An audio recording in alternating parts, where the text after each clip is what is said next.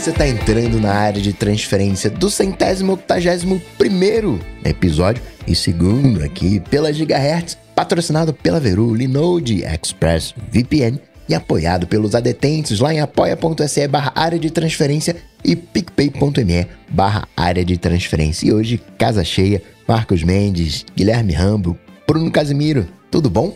Opa! Olá. Eu tô Bem-vindo de volta, Bruno. Muito obrigado, muito obrigado. Desculpa ausei semana passada por motivos covidísticos, mas estamos aqui firmes e fortes, cada dia mais fortes. Boa. Excelente. Agora eu tô curioso pra saber do seu Mendes que ele tava num, numa férias vocais grandes, porque né, ali o loop aí parou ali um tempinho, trabalhando assim por fora, mas ele deu aquela pausa e fez aquela, aquelas férias, aquela viagem e agora voltou de novo num ritmo alucinado, gigahertístico. a gente tava comentando aqui em off vou repetir porque a sensação continua igual. Essa semana foi inacreditável, muito legal, muito contente, muito feliz, mas de muito trabalho, então fazia tempo que eu tava tão cansado. E o Rambo eu sei que tá sentindo a mesma coisa, né? Aquela mistura de cansaço e, e êxtase. Porque, olha, foi corrido, viu? Tá muito bacana, mas tá corrido, né? É, pois é. O, você, tanto na, na correria do, dos conteúdos e patrocínios e redes sociais e todo o resto, né, administrativo ali, e eu na correria técnica, porque a gente colocou as coisas no ar e aí tem que, né, dar uma mexida ali, ajustar, né, aquelas coisas que você vai falando, não, isso aqui, né, depois eu faço, depois eu faço. E aí a lista de depois eu faço fica bem grande e, e aí aparece uns projetos inesperados, tipo, e se eu fizesse um player de áudio com suporte a capítulos, imagem de capítulo pra web, né? Em Aí- um dia. É, então parecem essas coisas. E quem quiser usar, tá lá no site da Gigahertz, ainda tá longe de estar do jeito que eu quero, mas já dá pra brincar lá, vai, vai melhorar aí aos... De repente, quando sair esse episódio, já vai estar melhor do que tá hoje no dia da gravação. É impressionante como essas coisas é, atraem as pessoas, né? É, são coisas. é, Eu lembro quando eu fiz a extensão pro para Alexa, que é uma coisa você coloca só um feed, mas aí, caraca, que maneiro, que maneiro, né? O, aliás, eu acordei Alexandre aqui ver a, a empolgação da galera com essas coisas, né? Como como a galera curte esses não é acessórios a palavra, né? Mas essas coisinhas ao redor. Sim, inclu- inclusive, né, falei aqui da parte administrativa, parte técnica, outra parte que eu tive que fazer também foi garantir que tudo ia aparecer em todos os serviços de podcasts por aí afora, né? E isso foi um- uma aventura maior do que eu gostaria que fosse. Qual era a minha preocupação? Porque assim, eh, a gente não queria eh, que as capas, né, e, enfim, todas as informações, tipo, nome dos podcasts, tudo, saísse antes do lançamento da Gigahertz. E, se, né, se a gente publicasse lá os feeds, mesmo que em branco no, nos serviços de podcast, alguém ia achar, né? E aí, pô, vamos colocar com art placeholder. Aí o que que ia acontecer? Ia ficar em cache a art placeholder e ia levar duas semanas pra todo mundo ver as capas no, no player de podcast. Então é complicado. Aí. Aí qual era a minha preocupação? Ah, a gente vai botar as paradas no Apple Podcasts na quinta de noite, que, que foi o que a gente fez, e não vai estar no ar na sexta, duas da tarde, pro negócio, né, lançar. E a minha, para minha grata surpresa, o Apple Podcasts foi o serviço mais tranquilo de todos, assim, porque eu tô acostumado a lidar com Apple Code Apple App Store, que tudo demora trocentos mil dias para ir pro ar, ou, né, o próprio Apple Podcasts, o pessoal já reclamou bastante, assim, que de demoras e de problemas. Agora, com o Apple Podcasts não tivemos nenhum problema. Eu coloquei, eu lembro que acho que o primeiro que, que eu publiquei lá foi o A Fonte, né? Antes de ter o episódio, nada só, tipo, feed com um áudio placeholder, que inclusive se alguém ouviu, avise. Eu acho que ninguém chegou a ouvir, né? Mas Não, a teve gente... acho que seis downloads, eu tava vendo nas métricas. Opa, então alguém, ó, e- isso aí é, é nível NFT. Guarda Uhum. isso aí, porque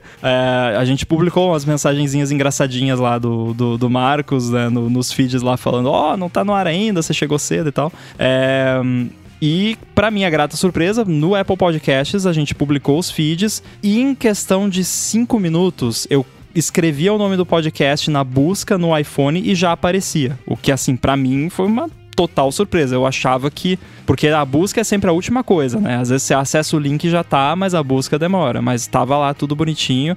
Spotify também foi tranquilo, não, não foi muito complicado. Agora, meus amigos, o, outros serviços aí, olha. O Google Podcasts, não estamos lá até agora. tipo, É inacreditável isso. é inacreditável. Eles pedem seis dias pro, pro um podcast dias? novo começar a aparecer e pra uma troca de feed. Então, eu já tinha trocado o feed do ADT lá pro feed novo, pra ninguém ter problema atualizar sozinho. Não tinha atualizado e até o dia da gravação aqui, quarta-feira, né? Talvez na sexta, quando sair o episódio, já vai estar lá. Os novos podcasts da Gigahertz ainda não estão no Google Podcasts. É bizarro isso. Nossa, que bizarro. Que ironia, né? Justo o Google. Pois é. É o que mais demora pra indexar o negócio. Inacreditável. Até de, por carta, por correio e parou em Curitiba. Não, e aí você vai ver o suporte deles. Ah, para o seu podcast aparecer aqui, você pode fazer uma dessas 20 coisas aqui. Aí uma delas é publicar no Pub Sub Hub Hub Hub. Tem um nome bizarríssimo, é. Puta, que, que isso? Eu nunca ouvi falar, mas enfim, eu publiquei no Hub Hub Sub Hub whatever e publiquei no tá cadastrei lá no Podcast Manager, fiz tudo que eu podia fazer e, e tá tudo lá. O seu podcast ainda não está no, né? E aí você procura na busca, não aparece. É, a- outro também foi o, o Pocket Casts, que faz, sei lá, mais de uma semana que eles estão com um problema que demora, tipo, muito tempo pra atualizar os feeds e geral reclamando. E, tipo, aí ontem a gente tava vendo isso, aí eu fui ver no Twitter deles, aí tava lá um tweet de seis dias atrás: ah, estamos cientes de um problema que os feeds estão demorando pra atualizar. Aí um tweet de duas horas antes, tipo, do, né, do mesmo dia, eles respondendo uma pessoa: ah, nós ainda estamos em vez de. Pô, um app de podcast que tá há uma semana sem atualizar os feeds e ainda não resolveu, né? Então, galera, vocês que estão ouvindo, pensem bem o, o- o serviço de. po- Tipo, a gente aqui, né? O Bruno e eu, principalmente, tem o lance, né? Do nativo e tal. Eu uso o Overcast no, né, para ouvir podcast. Claro que, né, o Overcast não tá disponível para Android, por exemplo, mas tem app melhor para Android, deve ter, né? Sei lá, o Amazon Music. tá- tá- se você procurar na Amazon Music, tá lá, tá tudo lá. Pode pedir pra Alexandra tocar, né? Porque se você usa, o Google Podcasts ou o Pocket Casts, você tá recebendo tudo atrasado e não é culpa do nossa, né? Não é culpa do- dos podcasters, é culpa do serviço, basicamente. Só uma, uma observação: o nome de verdade desse serviço que o Rambo falou, o nome é Pub Sub Hubub. Nossa, Pub Sub Hubub. É tipo uma palavra mágica. É, né? Fala três vezes, aparece alguém no espelho do banheiro. Parece um É. pub aqui, sei lá. É. Mas em compensação, vocês estão falando aí, né? O Ramo tá falando que não, não rolou no Google Podcasts, mas no Apple Podcasts, domingo eu recebi um, um print aqui de uma tela muito agradável, né, seu Mendes? Ah, Fala rolou isso. Pois é. Crédito total a todos vocês que estão escutando e que assinaram, foram conferir, foram conhecer, porque conferir é só pra ver se tá certo, foram conhecer os novos podcasts, incluindo o Super Feed, que a gente tem também da Gigahertz, porque o top 5 de podcasts de tecnologia da Apple Podcasts eram a fonte, área de transferência, Olá Mundo, área de trabalho e o Super Feed. Então, muito obrigado a todos vocês que fizeram isso, inclusive também do feed geral.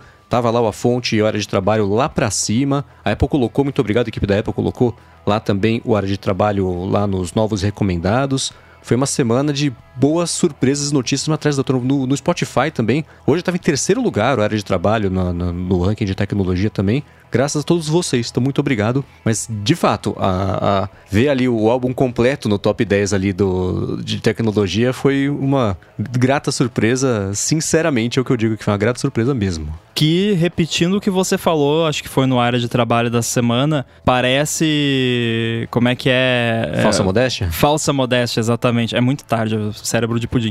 É, mas não é, porque realmente a gente não tinha a menor expectativa. Eu não tinha a menor expectativa, porque coisa nova, assim.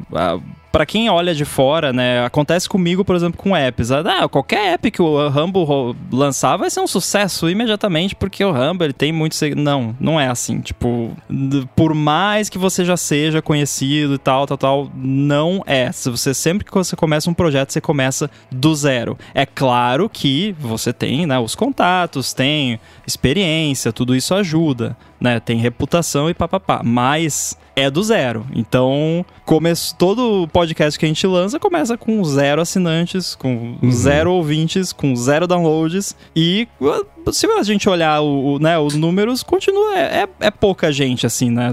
Comparando com o que a gente sabe, né, de podcasts mais estabelecidos, inclusive o ADT, mas o suficiente para aparecer no, nos rankings e tudo mais. Então a gente está muito feliz e uhum. serve também até como uma forma de, né, para quem já começou alguma coisa parecida, canal do YouTube, é, blog, site, Twitter, whatever, com a esperança, né, de, de algum dia ter bastante gente lá acompanhando, serve como, né, uh, inspiração, assim, sempre começa do zero, né? Uhum. Você, por mais que você pense, não, mas o cara lá, ele já é conhecido, começa do zero, né?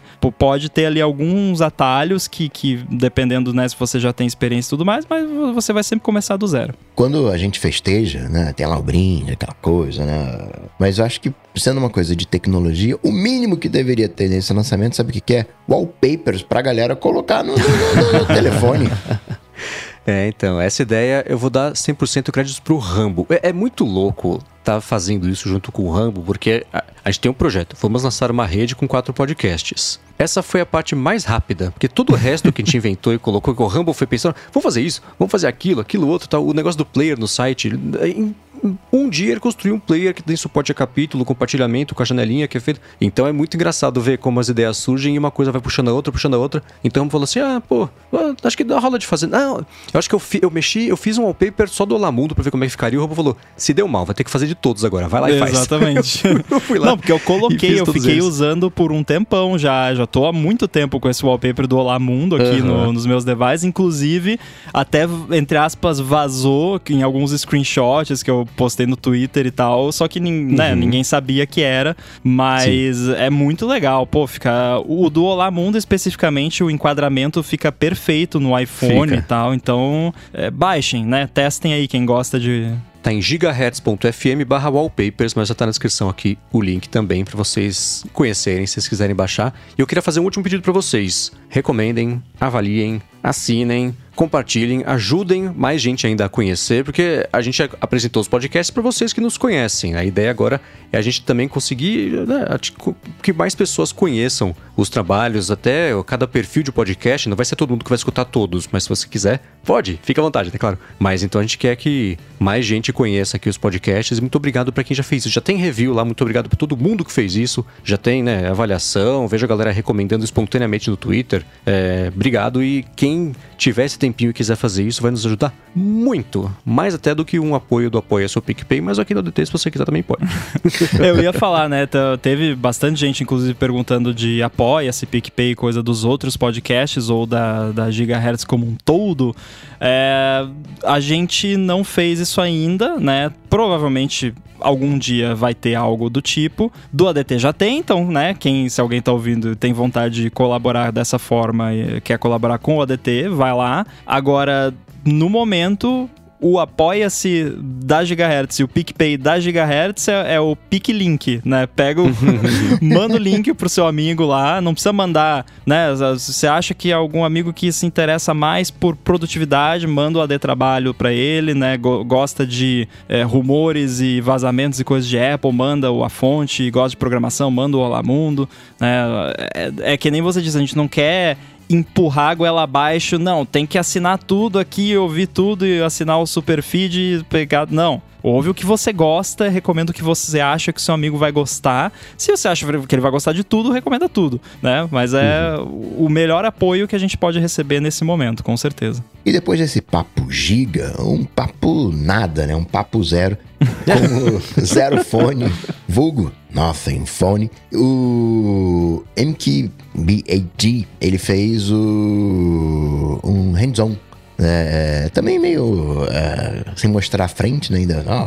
É, mas é, vocês viram o, o hands-on? Uhum. Uhum. Fiquei surpreso, né? Porque na, há umas duas semanas, semana passada, a Nothing tinha mostrado a parte de trás, como é que funcionava, só os LEDzinhos acendendo e tal. Isso começou a rolar um monte de especulação sobre o que isso significaria. E aí pintou no canal dele, era pra mostrar só a parte de trás. Ele mostrou a parte da frente do telefone acesa também. O que eu esperava uma coisa diferente, assim como é nas costas, né? Que a parte da frente fosse ter algum efeito, alguma coisa assim. Nesse hands-on que ele publicou não teve, mas com a tela acesa, talvez com ela apagada tenha algum tipo de coisa, mas sou eu especulando aqui. O hands-on, o foco do hands-on é a parte traseira mesmo e o comportamento dos LEDs, que é assim, interessante para dizer o mínimo sobre isso, né? O que, que vocês acharam? Eu vou te falar que o que eu mais gostei, tem uma coisa que eu sinto muita falta no, no Mac, e que é na lateral. O, o Mac antigo tinha um botãozinho que você apertava e acendia uns LEDs e você via o, a, a, carga da bateria. Né? Eu adorava aquilo. Aquele LED também de respiração que eu chamava, né? um LED frontal. Nossa, assim. muito. Aquele, o de alumínio, que o, o, LED, quando estava apagado, ele era invisível, né? Porque tinha uns uhum. microfurinhos no alumínio que a luz passava. Nossa, era muito lindo. É isso aí. E poder ver a, a, o, o progresso da carga né? Aquele, o, a Xiaomi tem uma animação, acho, acho que é a Xiaomi, tem uma animação ótima também para carga. Eu, eu, Tem, eu tenho um aqui, é, é bem bonito mesmo. E eu, foi o que eu mais gostei, assim. Cara, eu gostei dos LEDs, mas eu, eu, eu fiquei com a impressão daqueles Game Boys transparentes de 1990, saca? Que você via, né, tudo por dentro e tal. É, eu acho muito legal a ideia de, de, de ter luz, de ser transparente, de. Não é, não é transparente, né? Mas enfim, de, de ter luz, de, de, de inter, a luz interagir com o toque lá. Ele mostrou lá vibrando várias paradas, até mostrou um que lembrava. um toque que lembrava aquela hum, interferência de antena de celular. Ficava fazendo bzz, bzz, bzz, né? E vibrava ali. Sim, eu acho isso muito legal. Mas eu não sei a longo longo prazo o quanto isso não deve irritar também, saca? Tudo bem que dá pra, deve dar pra desligar, né? Claro. Mas eu não sei quanto não deve irritar, porque é, pessoas que deixam o LED do iPhone piscar quando recebem uma notificação e etc., me incomoda muito, né? Isso não seria tão diferente. Né? Eu fico imaginando o trabalho que vai dar. Você vai num cinema da vida, você tem que desligar o negócio, apertar lá pra ele parar de piscar, ou deixar no seu bolso, sei lá. Não, não é uma coisa que me atrairia para ter um, um, um, telefone, saca? Mas sim, é muito bonitinho, é muito bacana, saca? Muito legal. Eu gostei também do fato de te avisar que tá filmando, né? Quando a pessoa tá com o celular virado uhum, de costas. Isso é legal. E, e filma, e ele tá, aparece a luzinha vermelha, isso é muito bacana, saca? Devia é... ser em, em, todos os devices isso. Inclusive, eu, eu me admiro que a sim. Apple ainda não fez algo do tipo, né? Com a preocupação da privacidade, né? Não deveria ser só com quem tá segurando o device, né? Quem tá do outro uhum. lado também, né? Agora, eu achei muito bonito também o, o, device. Já tinha achado bacana lá com as fotos, agora vendo funcionando. Esse lance que você falou, Bruno, da, das luzes numa situação de cinema e tal, eu imagino que não é um grande problema. Provavelmente, tipo, se você botar num do Not é um Disturb da vida. Mode, né? é. é, ou um modo, né, cinema lá, theater mode da vida, eu imagino que isso vai sumir. Imagino também que ele deve ter sensores para tipo, quando tiver dentro do seu bolso o, o device não vai ficar piscando, né? Imagino que a Imagina, nota. o bolso é uma balada, né? É, é porque é, assim, mínimo, né? Eu já falei aqui, eu, ti, eu tenho aqui o Nothing Year One, que são os fones deles, e eu tive uma boa experiência, tenho uma boa experiência, eu uso eles ainda, volta e meia, quando não estou usando o AirPods, estou usando ele, e eles mostram um, um, bom cuidado com os detalhes, assim, com experiência com, com as paradas. Então, imagino que no celular também tem essa pegada. Então, esse tipo de coisa de, ah, ter um modo para desligar o, o LED, né, não ficar piscando do bolso, essas coisas, eu imagino que eles tenham pensado nisso. Me parece parece ser o tipo de coisa que a empresa pensaria. O que eu fiquei em dúvida foram duas coisas, na verdade. Uma é mais ou menos isso que o Bruno falou. Eu me pergunto até que ponto essa parada dos LEDs tem algo ali de fato, ou é simplesmente um gimmick para falar, tipo, olha como o meu celular é diferente. O que não tem nada de errado, tipo, beleza. É, é divertido, é bonito. Então, se as pessoas gostarem, beleza. Agora, não sei até que ponto isso vai ter a utilidade que eles querem passar que isso tem, que você pode criar lá é, padrões diferentes de para dependendo de quem tá vindo a, a, ligação. E aí tipo eu não recebo ligação. Ligação no meu, meu celular se eu pudesse desligar a função telefone já falei que eu desligava. Que é o que eu faço. Eu deixo lá bloquear chamadores desconhecidos e sem notificação do app telefone. Então na prática não tem telefone no meu telefone. E, então tipo ah você pode fazer um toque personalizado quando a pessoa ligar tá bom, né? Anos 2000 ligaram e pediram os, os celulares de volta, né? Porque, tipo, naquela época era legal você ter ringtone polifônico customizado por contato. Hoje em dia, né? Tá, não é um ringtone, é um padrão de piscar os LEDs, mas tá. Agora, eu vi um pouco da frente do device, porque embora o MKBHD tenha dito que ele só foi autorizado a mostrar a parte de trás, apareceu a parte da frente no vídeo. Imagino que ele só não tinha permissão de ficar, tipo, demonstrando, né, a parte uhum. da frente, mas, tipo, apareceu uma ou duas vezes ali, beleza. O pouco de interface que apareceu ali é bem parecido com a interface do app que tem, que eu uso no iPhone aqui, para gerenciar o Ear One, o, o, os uh, fones de ouvido. E é uma interface bonita, uhum. porém, ela é bonita para um app que eu abro uma vez por dia no máximo para mexer alguma coisa nos meus fones de ouvido. Se o celular todo fosse com esse estilo de interface, é, eu acho meio cansativo, Uou. assim. Não, não é que é. nem tem muita animação, na real, mas é uma parada muito tech, assim, muito. Uhum. Tudo pontilhadinho, assim. É bonito, mas é tipo. Até acho que eu vi que alguém comentou no vídeo do MKBHD que o, o celular parece um prop de filme, sabe? Uhum. É, Ele mesmo inter... comenta, eu acho. É, a interface parece uma interface que alguém fez como um prop de um filme futurístico, sei lá, alguma uhum. coisa assim. O que não quer dizer que é ruim, é bonito, mas assim, para você usar no dia a dia, 24 horas por dia, cansa, sabe? É cansativo ficar decodificando a, a, a esse jeito super trabalhado de entregar informação, né? Isso. Tudo, os textos todos com muito. Não, nem com pixel, né? Como se fosse. É, é, bom, enfim, pixels Como antigos, um né? Aqueles textos grandes. É, é. isso, uns, uns, grids de LED, que seria, sei lá, 9x9, não. Ou co como é que 4, chama aquele, assim. aqueles displays gigantes? É Jumbotron, né? Acho que chama, uma coisa assim. Um letreiro de, de farmácia. É. Mas, ô Rambo, isso que você falou da interface, né? Se ela for assim desse jeito que vai ser cansativa, é que, cara, até pelo. Até pela proposta que eles têm de você ter os, os fundos personalizados atrás, né? O fundo não, a, a, parte de trás personalizada, que não vai ter os LEDs, mas tem uma capa do Naruto, uma capa do Dragon Ball, né? Enfim, é, de repente, cara, às vezes é, é, ele é, ele vai ter essa interface mais entre aspas grandes aqui cansativa, porque talvez seja para um outro tipo de público que, né, não vai tá, não, não vai se interessar tanto numa coisa mais clean, mais bonitinha, né? Porque se uma pessoa vai comprar um, um smartphone, por exemplo, eu, a minha capinha nova do iPhone, ó, ela é cheia de, de coisinhos, né? Tipo, isso me agrada bastante. Mas eu já tenho quase 40 anos e eu preciso de uma de uma tela menos cansativa, né, para poder olhar aqui, enfim, fazer as, as coisas por muito tempo. Mas para uma molecada de repente, que pode ser o público que eles estão tentando roubar, né? Pode ser que funcione até, sei lá. É, quando eu olho para esse telefone, eu, eu, eu não sei. Eu acho que tem.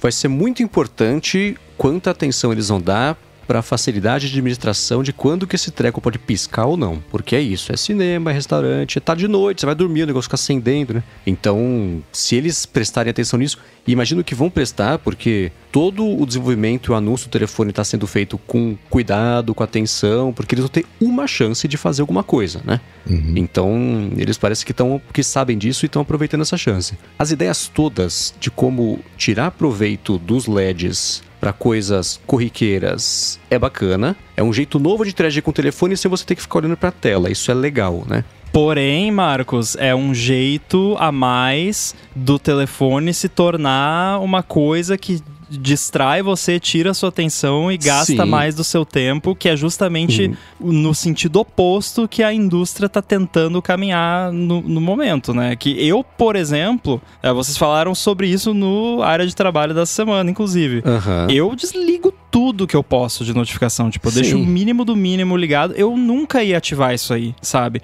Por mais que eu ache bonito e tal, eu ia brincar um tempinho ali e tal. Se tivesse como usar, sei lá, como uma. Um, como se fosse um abajur que fica levemente um efeitinho ali e tal, eu ia achar bonito. Mas pra notificação, não. Tipo, quando eu coloco meu device com a tela virada para baixo na mesa, é porque eu não quero ser incomodado uhum. pelo celular e porque eu não quero deixar no bolso porque é desconfortável. Então, é, é justamente, tipo, é uma parada que adiciona mais distração e mais, né, aquela coisa do, do device tá invadindo a sua vida, uhum. que é o contrário do que as pessoas querem, eu acho.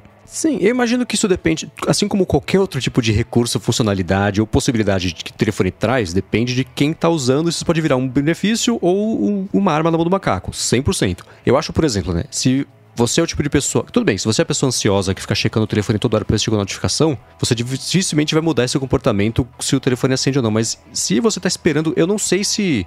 Eu não vi no review do, do Marcus Brownlee se com notificações dá para você colocar padrões de luz diferentes, assim como rola com as chamadas. Eu, eu acho que não, mas, mas tá aí pro, pro Essential Phone OS 2.0, sei lá. Mas se você puder configurar, por exemplo, ah, os aplicativos importantes ou esse aplicativo aqui pisca desse jeito.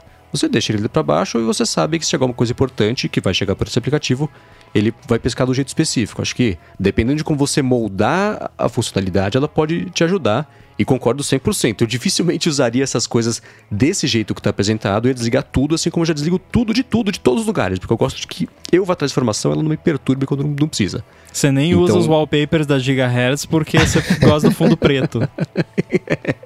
É verdade, eles estão lindos para quem gosta de usar wallpaper. Então, gigahertz.fm wallpapers. Então, eu, eu acho que se esse telefone emplacar. Eu não, eu, é, é difícil, né? Eu espero que ele emplaque. Eu, é, é, é legal a ideia de a New Challenger, como eu comentei na semana passada, do, do, né, tirando do, do. Não lembro se é Street Fighter ou Mortal Kombat. É bacana Street isso. Fighter. É Street Fighter. É, New temos Challenger. um especialista. Here comes a New Challenger. Here comes a New Challenger, exatamente. Eu não. Tem todo o problema de escala que a gente não sabe se eles vão conseguir. Né? Isso vai ser lançado, tipo, na China e em alguns países da Europa e Estados Unidos, provavelmente, né? Mas espero estar errado. Mas ainda assim, escala, ainda mais uma falta global de chips, é um problema. Então, eu acho que se isso emplacar, se as pessoas gostarem, mostrarem interesse, eu acho que isso pode começar a influenciar o mercado a adotar algumas ideias. O negócio da barra de carregamento, a luzinha, né? Se uma barra de progressão Ah, de é carregamento, muito tá, o telefone tá parado, você vai lá, chacoalha, ele acende e fala, ó, você bate o olho e você vê, tá com 30%. Beleza, Isso é deixar mais. Isso é bem legal.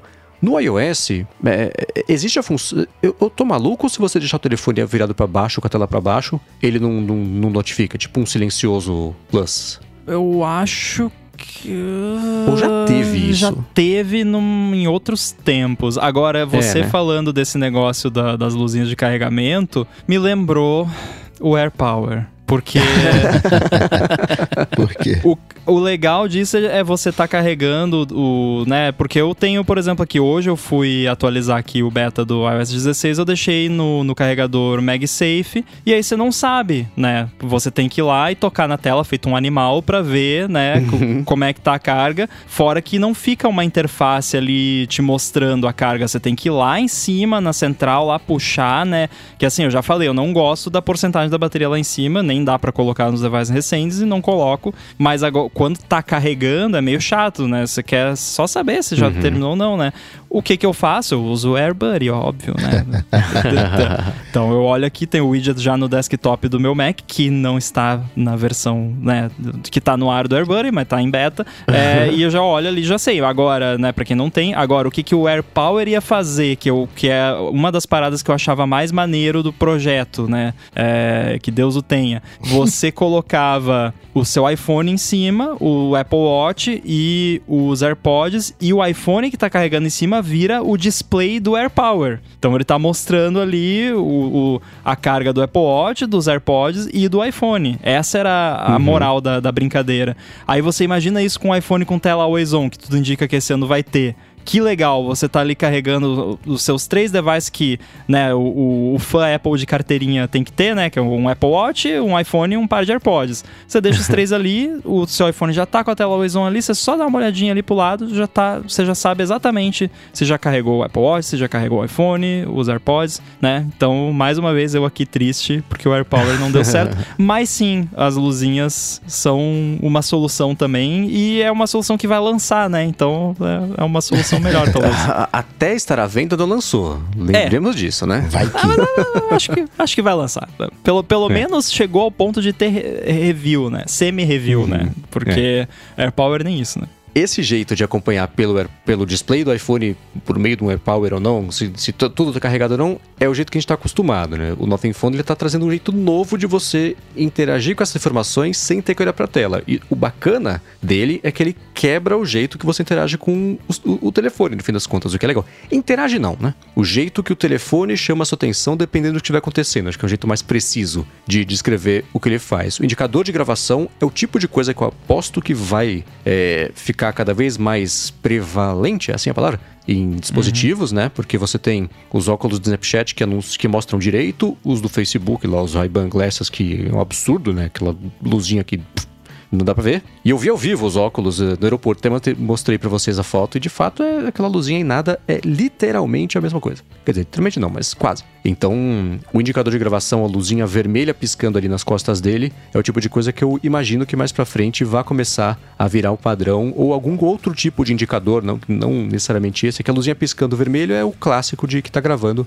de câmeras antigas e tudo mais, né? Mas isso eu acho que vai rolar. É, Então eu, eu tô esperançoso pra que esse, para que o telefone mostre que nem tudo precisa ser exatamente o que a gente conhece até agora, que é, né, é uma coisa que o Marcos Bali comenta também no vídeo, que é assim, até agora, né, nos últimos anos, o telefone é melhora a câmera, troca uma coisinha, troca uma outra coisinha. Esse telefone tem uma coisa nova, é um jeito novo de eu tô usando a palavra interagir, mas não é isso, né? Um jeito novo do, de- do telefone se comportar, de, de como é que ele existe e por que, que tem funcionalidade. Isso é muito bacana, mostra que tem espaço. E se a galera se interessar, mostra que tem interesse por coisas desse tipo. Então eu espero que ele faça o- algum tipo de movimentação do mercado que faça outras empresas se mexerem um pouco mais e, e- e trazerem coisas novas. E não é, ah, inovador, não é isso. É É diferente. só diferente. é. É, parar de, putz, abre o projeto né, do, do iPhone, duplica, vai lá na câmera, aumenta. um. Não é só isso, mas assim, é, é, né, assim, o template está sendo só modificado ao longo dos últimos anos e você não tem um projeto que começa novo do zero. Isso tá fazendo falta e por isso a gente tá aqui, né, comentando um telefone que não foi lançado, que não foi nem anunciado ainda e que dificilmente vai chegar pra cá, mas que ainda assim já tá chamando atenção do nosso microcosmo. É, é que nem quando a gente falou por semanas e semanas a fio sobre telefones dobráveis, que até agora são as mesmas empresas existindo os mesmos projetos para as mesmas pessoas e não extrapolou desse universo? Pode ser que daqui a um ano ninguém lembre que existiu o Nothing Phone. Espero que não seja o caso, mas pelo menos por enquanto tá interessante, despertou nosso interesse, uma coisa que a gente tá vendo com comunidade a fim de conversar sobre também. Eu, eu, eu- o meu único ponto de discordância com, com o que você tá falando, assim, eu concordo com tudo, eu, perfeitamente. O meu único ponto de discordância com o lance das luzes ainda falando disso é o lance da notificação apenas. Eu acho irado uma forma nova de interação, eu acho, eu acho muito bom, inclusive como exercício criativo, né? Pra que de repente se isso vira, outras pessoas adotam a própria app, enfim.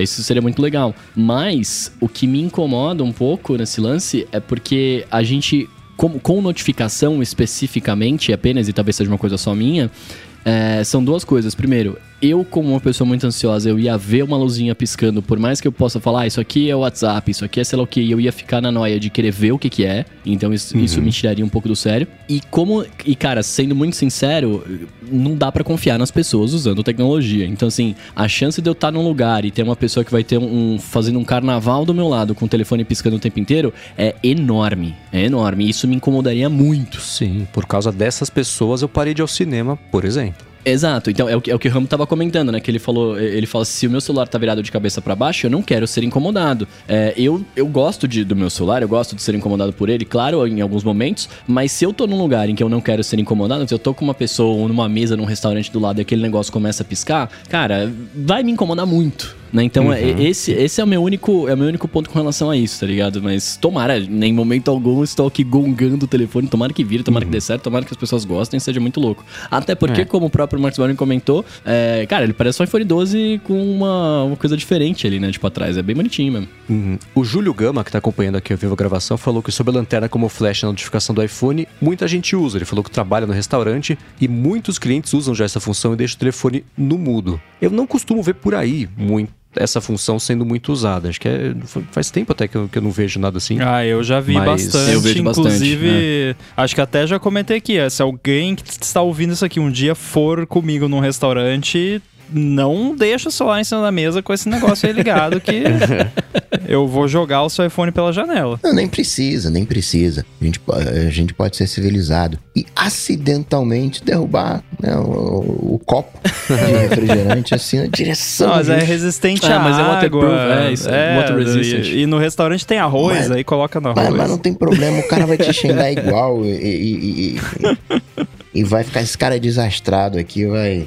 Melhor deixar o telefone no Não, bolso. que- é, eu queria comentar que mesmo não tendo. É que é o tipo de coisa que eu tendo. Assim como eu parei de ir no cinema por causa disso, das pessoas que não sabem se comportar e ficar quietas por duas horas, ver o negócio, depois você entra no Facebook, é o tipo de coisa também que eu passei a, a- a- a tentar bloquear pra não me irritar. Então, é curioso ver ele falar isso e falar, nossa, tem um pedaço de comportamento humano que eu não reparei ainda, mas faz tempo também que eu fico indo muito em restaurante, coisa assim. né? Mas tá aí, um- um- mais um dado pra isso. E uma coisa também, né? o- Uma anedota só que o Rambo comentou, pô, se fosse, né, os anos 2000 ligaram pedindo telefone de volta, nessa viagem que eu fiz agora das férias, né, fui pra Espanha com a minha namorada, e é, eu tinha observado, mas o tipo de, de- de comentário que eu tendo guardado pra mim, porque ninguém se importa, e agora eu vou fazer aqui pra milhares de pessoas, mas ainda assim agora ele cabe, né? É, eu reparei quanta gente fala o telefone, pelo menos por lá, não sei se é na Europa ou só na Espanha. Em um dia eu vi mais gente falando o telefone do que em um ano por aqui. É inacreditável como as pessoas usam aí do telefone como um telefone. Foi chamou atenção. Falei, olha só. Então talvez pra essa galera faça sentido, né? Por isso que deve ser lançado lá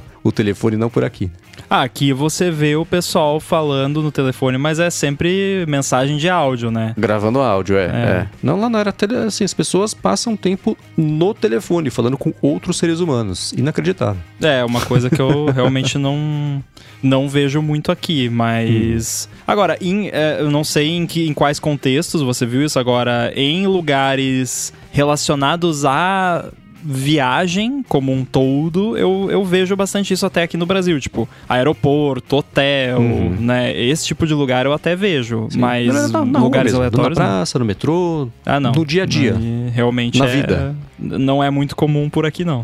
Falando de telefone, eu tenho uma pergunta pra vocês, mas antes a gente vai agradecer o patrocínio da Veru, assinatura de cafés especiais que está oferecendo um desconto especial para os ouvintes do ADT. A Veru procura por pequenos produtores de cafés especiais por todo o Brasil e envia esses cafés para os assinantes uma vez por mês, sempre junto de uma surpresa ou um brinde, que pode ser alguma coisa que harmoniza bem com o café do mês ou uma eco bag, como já foi há um tempo atrás. Na Veru, você pode escolher o tipo e a quantidade de café que você quer receber, e aí dá para escolher o grão torrado, dá para escolher para receber ele já em pó, dá para receber em cápsulas para usar na maquininha de expresso também. E você tem total controle sobre a sua assinatura sem nenhuma fidelidade ou pegadinha. Os cafés vêm também sempre com uma explicação sobre qual é o produtor, a região, a pontuação, a altitude, variedade, as características. E a promoção para os ouvintes do ADT é a seguinte: assinando pelo link veru.café barra ADT,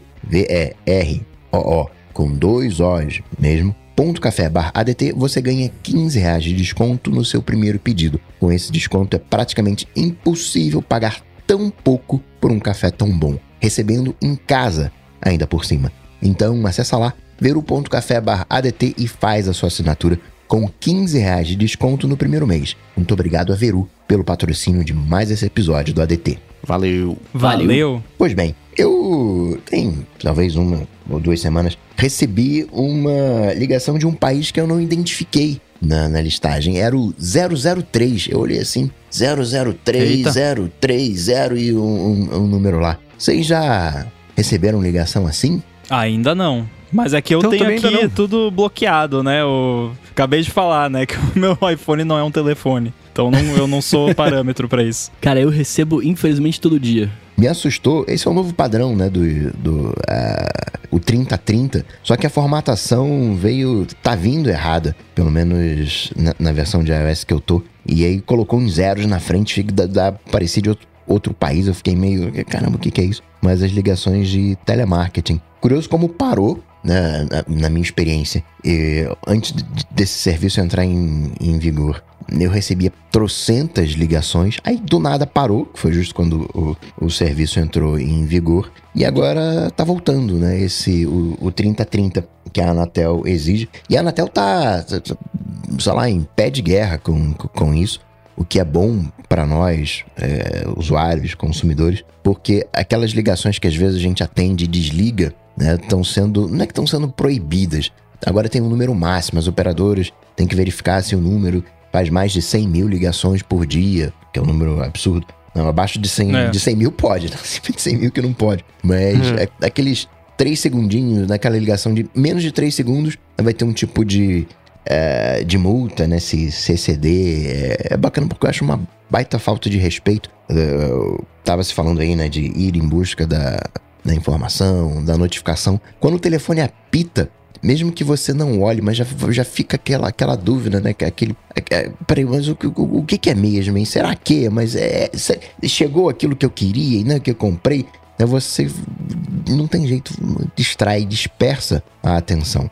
Cara, é muito chato. Por isso que eu desliguei, que felizmente eu tenho o privilégio de não precisar depender do, do assim, de receber ligações para conseguir fazer o meu trabalho ou resolver coisas e tal. Porque quando acontece que eu tenho que desligar, por exemplo, hoje eu tive que desligar que eu tô esperando uma ligação importante que vai vir de um número desconhecido. Então, eu, né, quando acontece essas situações, eu vou lá e desligo o bloquear chamadas de desconhecidos lá. E, cara, é um, é um saco, porque é como você diz, geralmente eu tô esperando alguma ligação importante, que eu não sei de que número vai ser, aí toca o celular, e ó, deve ser aquele negócio lá. Aí eu atendo, aí é um negócio. Geralmente é uma voz que fala alô e desliga, sabe? Que provavelmente é alguma coisa pra, né, deixar a pessoa curiosa e ligar de volta e uh, acontece alguma coisa, sei lá. Não, se você responder, entra uma gravação. Na verdade, esse, Ah, é, então. tem vários, vários usos essa essas ligações, né, que desligam. Primeiro, para saber se o telefone ainda tá ativo. né, Eles "Não tá ativo esse número aí. Ah, tá. Aí verifica. Aí você entra numa lista de, de ligagem, né, de ligação. Vão te ligar depois com mais calma. Segundo, eles mandam esse alô, né, pra, que é o tempinho para encaminhar para um operador. Porque, sei lá, eles têm 10 operadores, 100 operadores que sejam. E eles têm que estar sempre falando. Né? Você não tá falando né, né, né, gastando dinheiro. Então, eles ligam, sei lá, para 10 e jogam o que dá para os operadores. Aí, sei lá, três ligações vão cair. Três ligações não vão conseguir ser atendidas porque não vai ter operador. Então, desligam no- no- na tua cara. Então, uma baita falta de, de, de respeito. Então, tem vários, vários usos esse tipo de, de ligação. E é mó artimanha, né? Alguém falando alô, e aí, sei lá, é uma voz falando alô. E aí depois você passa pro operador e. Oi, oi, o que, que a gente quer? que nunca é algo de seu interesse, é sempre para arrancar mais Não. dinheiro de você. Exatamente. E aí. Não, pior ainda quando é de fato uma pessoa, porque é que nem eu falei, quando que eu desligo? Quando tô esperando uma ligação, né? E aí quando que eu tô esperando? Geralmente é algum serviço, é alguma empresa que eu tenho algum relacionamento que vai me ligar pra resolver alguma coisa. Aí geralmente a pessoa liga, ah, eu quero falar com o Guilherme Rambo, daí tá, beleza. Aí, aí você chega a esse ponto, achando que é a ligação que você tá esperando, e aí, ah, então, eu estou aqui para te oferecer o plano, não sei das coisas e tal. Cara, eu desligo na hora. Eu nem falo obrigado, não falo nada. Eu desligo porque eu estou poupando o tempo da pessoa, né? Ela vai lá e vai poder ligar para outra pessoa. Inclusive, eu já ouvi de gente que trabalha nessas paradas que o ideal é você desligar na cara mesmo. Se você não, não vai comprar nada, desliga logo, que aí a pessoa já tá livre e já vai e liga pra outra pessoa. Então é isso que eu faço, porque o meu tempo não é capim, né? Do- Tinha, né? Dinheiro não é capim, o meu tempo não é capim. Então, da- qualquer segundo que eu passo nessa ligação que eu não queria estar fazendo é dinheiro indo pelo ralo, tempo indo pelo ralo, vida indo pelo ralo. Então, é, nossa, mas eu realmente eu tenho assim um nojo de, de, de falar ao telefone, então fica ativado sempre isso aí, desativo quando preciso e sempre que eu desativo eu passo raiva, porque é um dia que eu vou deixar desativado, eu vou receber umas 20 ligações, é certo assim. Eu já tô vendo amanhã que eu desliguei agora no final da tarde. Amanhã vai ser o dia. Eu vou tentar fazer isso aqui não virar um momento terapia, mas, cara, é, eu, eu fico realmente muito incomodado também. Eu, eu, eu, apesar de gostar de áudios longos, eu odeio ligação também. E chega ao ponto de eu ter que colocar o meu celular em modo avião muitas vezes. Porque eu, eu tô vou gravar alguma coisa no celular ali, que eu preciso gravar, tá, uma chamada, alguma coisa, e, e se liga pra mim, né? Por mais que venha hoje aquele bannerzinho, ele interrompe a gravação. Né?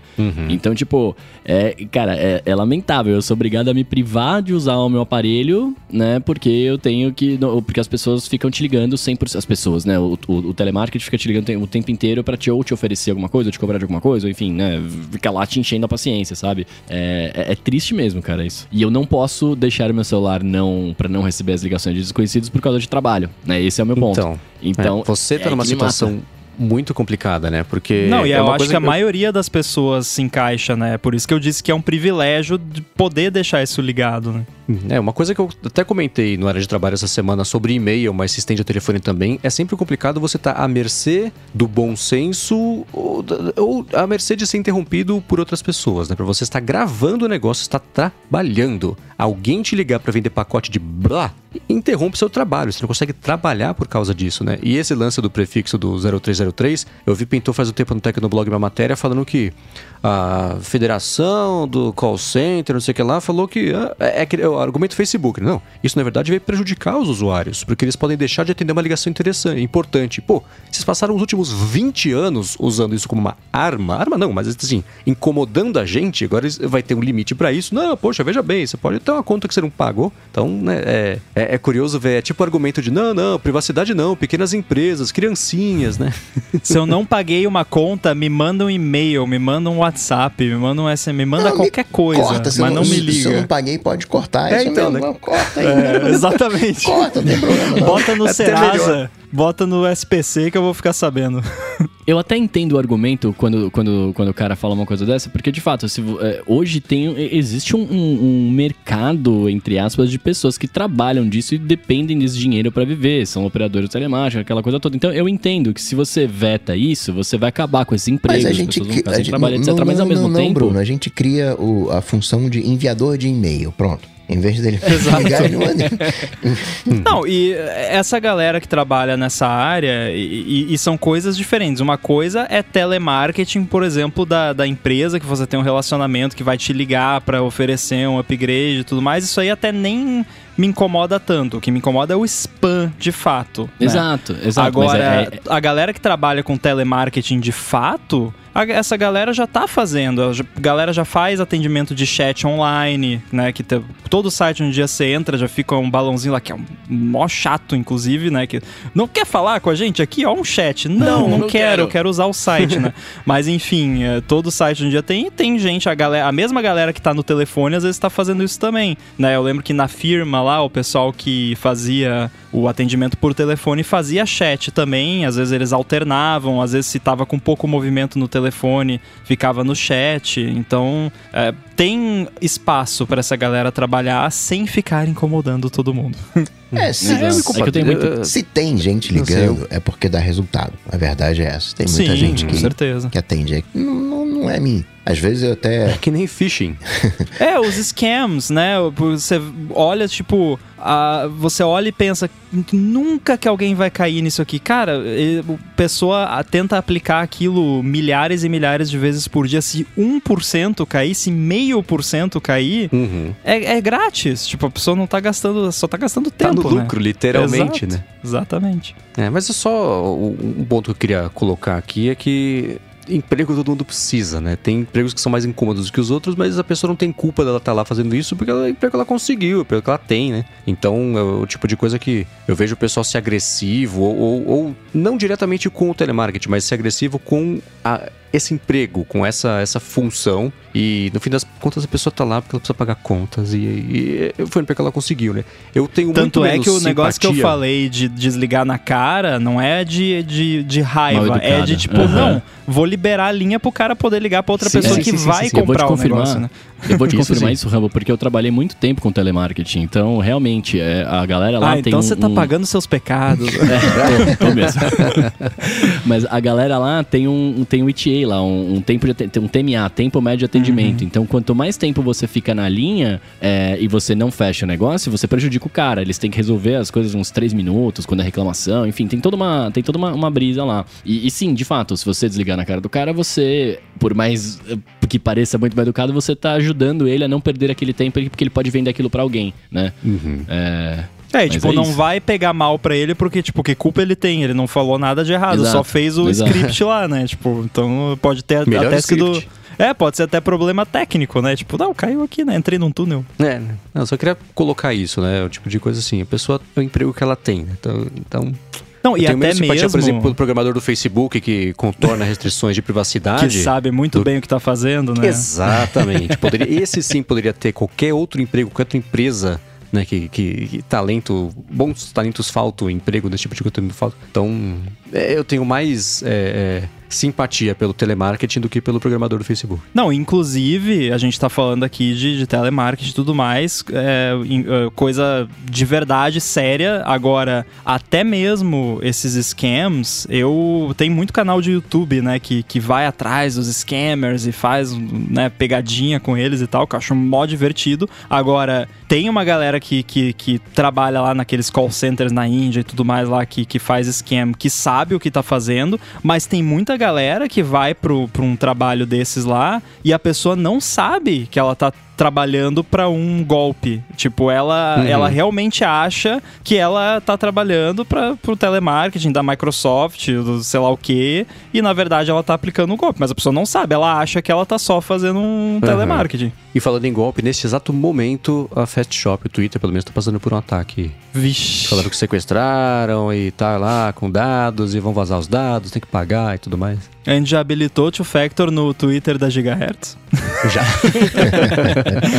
Partindo agora pro momento redes sociais, quero falar de TikTok, mas antes te contar que com as máquinas virtuais rodando Linux da Linode, você consegue simplificar a sua infraestrutura e cortar bastante do que você gasta com serviços de nuvem. E com isso também você simplifica toda a parte de desenvolvimento, de distribuição, de escala para rodar seus projetos de um jeito mais rápido e mais fácil. A Linode tem soluções para todo tipo de projeto, que pode ser desde um projeto pessoal até a parte de administração de cargas de trabalho mais pesadas.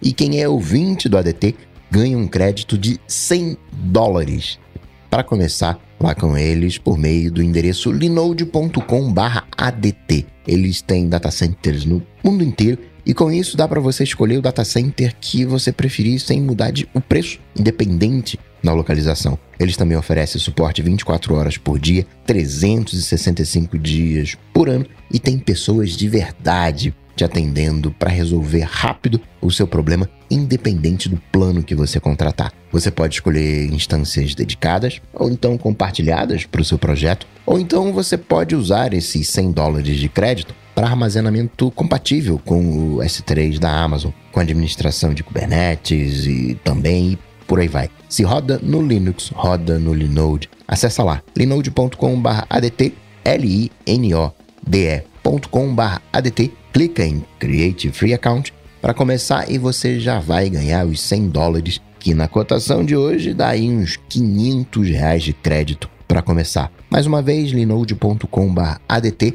Muito obrigado a Linode pelo patrocínio de mais esse episódio do ADT e por todo o apoio a Gigahertz. Muito obrigado. Valeu. E por ser onde está apoiado, que faz tempo que a gente não comenta por aqui, o adt.wiki. Exato. Que Ah, tem verdade. ali a nossa Exatamente. enciclopédia de contextos e piadas internas e artigos sobre o que a gente comenta por aqui. Então, se você não conhece, conheça. E é graças, claro, a Linode que tá no ar. Então, muito obrigado. Valeu. E ao Rambo, que inventou mais essa moda também. Muito bem, uma história antiga, né? Uma exigência antiga e era treta lá o- do Trump com o TikTok, do- de onde estão uh, os dados, né? Os dados dos americanos estão na China. E agora o TikTok completou a migração de dados uh, dos americanos. Agora eles estão nos Estados Unidos nos servidores uh, da Oracle. É, é aquela coisa de. O Brasil tem, né? Ah, tem o- a partir de um determinado tamanho, o marco civil da, da internet, né, os dados têm que estar no Brasil, processados eh, aqui. E aí também o pessoal já falou: "Ó, mas a galera tá acessando os dados, né? Mesmo estando aqui nos Estados Unidos, a galera lá tá acessando os dados. E não tem jeito, né? Tem que fazer estatística, vai acessar os dados eh, mesmo, né? Não tem muito jeito. Eu acho muito engraçado. Eu mandei pra você, né, Mendes? Tipo, nossa, Uhum. que chocante. Funcionários chineses de uma empresa da China estão acessando dados de usuários da empresa. Uau! Então, essa, é- essa notícia é a mesma que fala assim, gente, cuidado, o Spotify tá acessando seus dados a partir de Estocolmo. Sim, eles são de lá. né? Eles vão acessar a partir de lá. Né? Se você é. É. assinante do CETEP, nossa, estão acessando seus dados na Ucrânia. É, então, Tipo, é, é, assim, sabe, essa notícia é- ela estava em busca de uma polêmica, ela não é uma notícia polêmica, né? E o, é, a progressão do que aconteceu essa semana foi curiosa, porque apareceu essa notícia, meio assim, ninguém prestou atenção, ó, o TikTok agora completa a migração dos dados americanos para os servidores da Oracle nos Estados Unidos. Ah, tá, legal, que, que, que bom, não sei. Aí no dia seguinte, porque o TikTok sabia que essa matéria ia ser publicada, apareceu a matéria falando isso. Não, gente, os funcionários chineses do TikTok, que é uma empresa chinesa, estão acessando dados de americanos. Óbvio, né? Então, aí essa notícia essa saiu como um jeito de tentar é, é, apaziguar os ânimos e acalmar os ânimos uma outra notícia que ia sair. E eu li essa matéria em busca do problema. E eu confesso que eu não encontrei. E não é assim, ah, se fosse o Facebook, você tá falando mal. Não sei, talvez, eu acho que não. Mas é, não tem surpresa aí, né? O que tem é o tipo de. é, que era até a treta de quando o Trump e falou que ia banir, fez as ameaças dele, ladrou, ladrou, não mordeu? Que era de. Ah, o TikTok, na verdade, é um aplicativo que está secretamente em favor do governo chinês, espionando, sei lá. Isso é uma coisa. Que, aliás, Outra- até agora não foi comprovado de forma alguma. Né? Aham. Inclusive, eu cheguei a fazer minha própria pesquisa, de- né? fui na, na, na prática lá, como fucei tudo. Você sabe que eu sou bom de fuçar nas coisas. É, Uhum. tudo bem que né, não sou nenhum especialista em espionagem estatal chinesa e nem quero ser, né? Ó, podem cancelar Isso o é sniper exatamente aí. o que o especialista em espionagem estatal chinesa diria. Só deixa eu deixar Não, registrado eu- isso aqui. Cancela o sniper aí. É, Mas, cara, é, eu não consigo ver outra coisa senão essa coisa de americano, né? De estadunidense, né? De tipo, Uhum. tudo que é da China é ruim, a China é espiã e ah, sabe? É, não tem a substância, sabe? Tipo, não que, sabe, assim, eu estou falando aqui especificamente da questão do TikTok. Não estou falando todo o contexto global, pá, pá, pá, isso não é, não vem ao caso aqui. Claro que, que você pode até compreender certas pessoas terem essa visão. Agora, me mostra, né? Ah, não, mas não tem como mostrar porque é, é escondido. Não é, não tem como esconder esse tipo de coisa. Se tivesse rolando, já teria aparecido. É que nem o lance do ah, o Facebook fica ouvindo o microfone de todo mundo. Se tivesse, já a gente já alguém já teria comprovado. Não foi comprovado, né? Então assim, não é nada, né? No fim das contas, tipo, até agora toda essa confusão, essa treta, o que rolou assim, aí rolam os dois pesos, duas medidas, né? Porque o, o- a China tem o lance lá, né, de tem que acessar lá, tem que armazenar lá as paradas, tanto é que a Apple, né, o iCloud, para quem é, usa as coisas da Apple na China, usa o iCloud, o servidor do iCloud é o servidor que tá lá na China. Né? É, Uhum. Por né, exigência lá do, do, do governo e tal. Aí, beleza. Estados Unidos exigiu a mesma coisa deles, acho super justo, né? Vamos, né, já que eles querem que, a- que as nossas empresas façam isso, vamos exigir o mesmo das empresas deles. Beleza. Agora, você vem me dizer aqui que funcionário da Apple não acessa dados de clientes da China? Me poupe, né? Com certeza. né? Não assim, dados privados, né? Não tô dizendo que tem um funcionário da Apple vendo as suas fotos lá, até porque nem tem como, que é criptografado e tal. Mas assim, que acessa dados, acessa. Até pra suporte. É Tipo, ah, tá bugada aqui a minha conta. A pessoa vai lá ver log de coisa e tal. É óbvio que vai acessar. Da mesma forma, funcionário da empresa, ou o que tá implícito nessa queixa, digamos assim, é que o TikTok teria que ser uma empresa na China e uma empresa separada totalmente nos Estados Unidos, uma completamente isolada da outra, então, então cria outro app, né? Só pros Estados Unidos. É, Uhum. Sabe? Não faz o menor sentido isso. É que vocês viram um áudio vazado? Eu vi que vazaram, foram tipo 80 áudios de Isso, reunião deles, eles discutindo isso, o dia a dia, né? E aí o BuzzFeed colocou as Isso, mãos isso, nisso e fez isso, matéria em cima isso. desses áudios. E é, o, o- a, a treta aí tá o seguinte, o TikTok falou assim, ó, a gente não coleta os dados para compartilhar com o governo chinês. Não coleta os dados para compartilhar com o governo chinês, mas coleta os dados. Só que Sim. não é para compartilhar com o governo chinês. Então a matéria falou assim: eles coletam os dados. O TikTok falou: sim, a gente falou que fazia isso. Então ah, todo o ruído. E aí é, o, o apoio da polêmica está em: ah, isso potencialmente expõe os dados americanos para o governo. Não, e que Mas- dados são esses, gente? Pois é, isso que eu falar. Tipo, eu uso o TikTok quase todo dia. Eu fico scrollando lá, dou like às vezes nos vídeos, porque eu quero que ele me recomende mais e o algoritmo dele é fantástico. Dou like lá nos vídeos do Bruno, muito bom, inclusive, segue o Bruno no, no TikTok. E é Arroba isso. Bruno Underline Casemiro. Tipo, que dados que são úteis. Tá, não, o Rambo gosta de vídeo de Korg. Tá, beleza. Parabéns. Ah, mas isso, isso, isso pode ser cruzado. Identificador, identificadores É, mas escusos. assim, aí é- pegava a atividade sua com outro aplicativo. O tipo então, de mas é- dado que você sabe que todo app que você usa tá coletando. Assim, todo, né? Com algumas exceções, mas assim, todo app que você usa tá coletando dados. Ponto. Uhum. O, o lance é o nível, né? Você pode olhar lá na App Store, lá o, o, o Privacy Label lá, vai te dar uma boa ideia. Né, provavelmente o do TikTok deve ser né, gigantesco, tipo bula de remédio, assim como os do Facebook. Então, Aham. até aí também, nenhuma novidade. É, E na matéria cita dados privados como aniversários e telefone, que pode ser, por exemplo, pergunta de segurança de banco, essas coisas. Existe uma- um, um- um risco. Isso existe, mas a matéria ela tentou encontrar um risco onde não existe, que é, é- é uma polêmica onde não existe, não sei. Então é, é muito curioso. E essa matéria ela foi sendo replicada e, claro, né? Cada vez que ela, é uma matéria replicada, ela vai sendo encurtada, encurtada, encurtada, vira um telefone sem fio e o problema está aí. As pessoas são expostas a, um- a a uma interpretação de uma matéria cada vez mais tendenciosa para gerar clique, aquela que a gente já sabe que acontece, que tem site que se baseia nisso para existir, né? Então, é, eu queria repercutir aqui com vocês como foi curioso ver. é, e o BuzzFeed não é uma, uma empresa que costuma errar nesse tipo de reportagem é, de coisas que eles recebem de uma forma exclusiva e aprofundada. Existe, aí é bastidor deles, né? A empresa abriu capital, tá valendo centavos comparado com quando fizeram IPO e cresceu, depois caiu e continua caindo. Então tem uma pressão para voltar a ser relevante, mas não é assim, né? Isso foi, foi, não sei, é que nem a Bloomberg quando publicou aquela matéria falando daquele Mic Data Micro, que era um microchip que vinha nas placas, aí. que era espião também pro governo chinês também, e que ninguém nunca achou nada disso, o BuzzFeed nunca mais falou a respeito, e perguntaram, BuzzFeed não, a caso. Bloomberg, né? É. E aí, o, que a matéria foi apoiada assim: perguntamos para especialista de segurança se isso é possível. O especialista falou: é, então tá comprovado, isso existe. O especialista fala: não, eu falei que é possível, não tá comprovado nada, né? Então, também foi uma matéria toda torta que pintou, tá com cheiro disso essa aqui também, né? Tem um, um documentário do, do TikTok, tá na Amazon Prime, que Chama O Dilema das Redes. é o próprio nome TikTok, falando do algoritmo, das coisas que o, o TikTok consegue saber de você através da- de uma foto, né? E, né, sabe ali, né? Coisas óbvias, né? A idade, o sexo, mas o quão atrativo você é, né, o seu grau de egocentrismo, o quão confiável eh, você é, o quão bacana você é, o quão inteligente você é, o quão feliz você é. É, Mas, assim, é bem menos comparado com. Não, tem, não traz nada de novo, não é uma recomendação, assista. É, se você gosta do TikTok, vai lá, dá uma, uma conferida.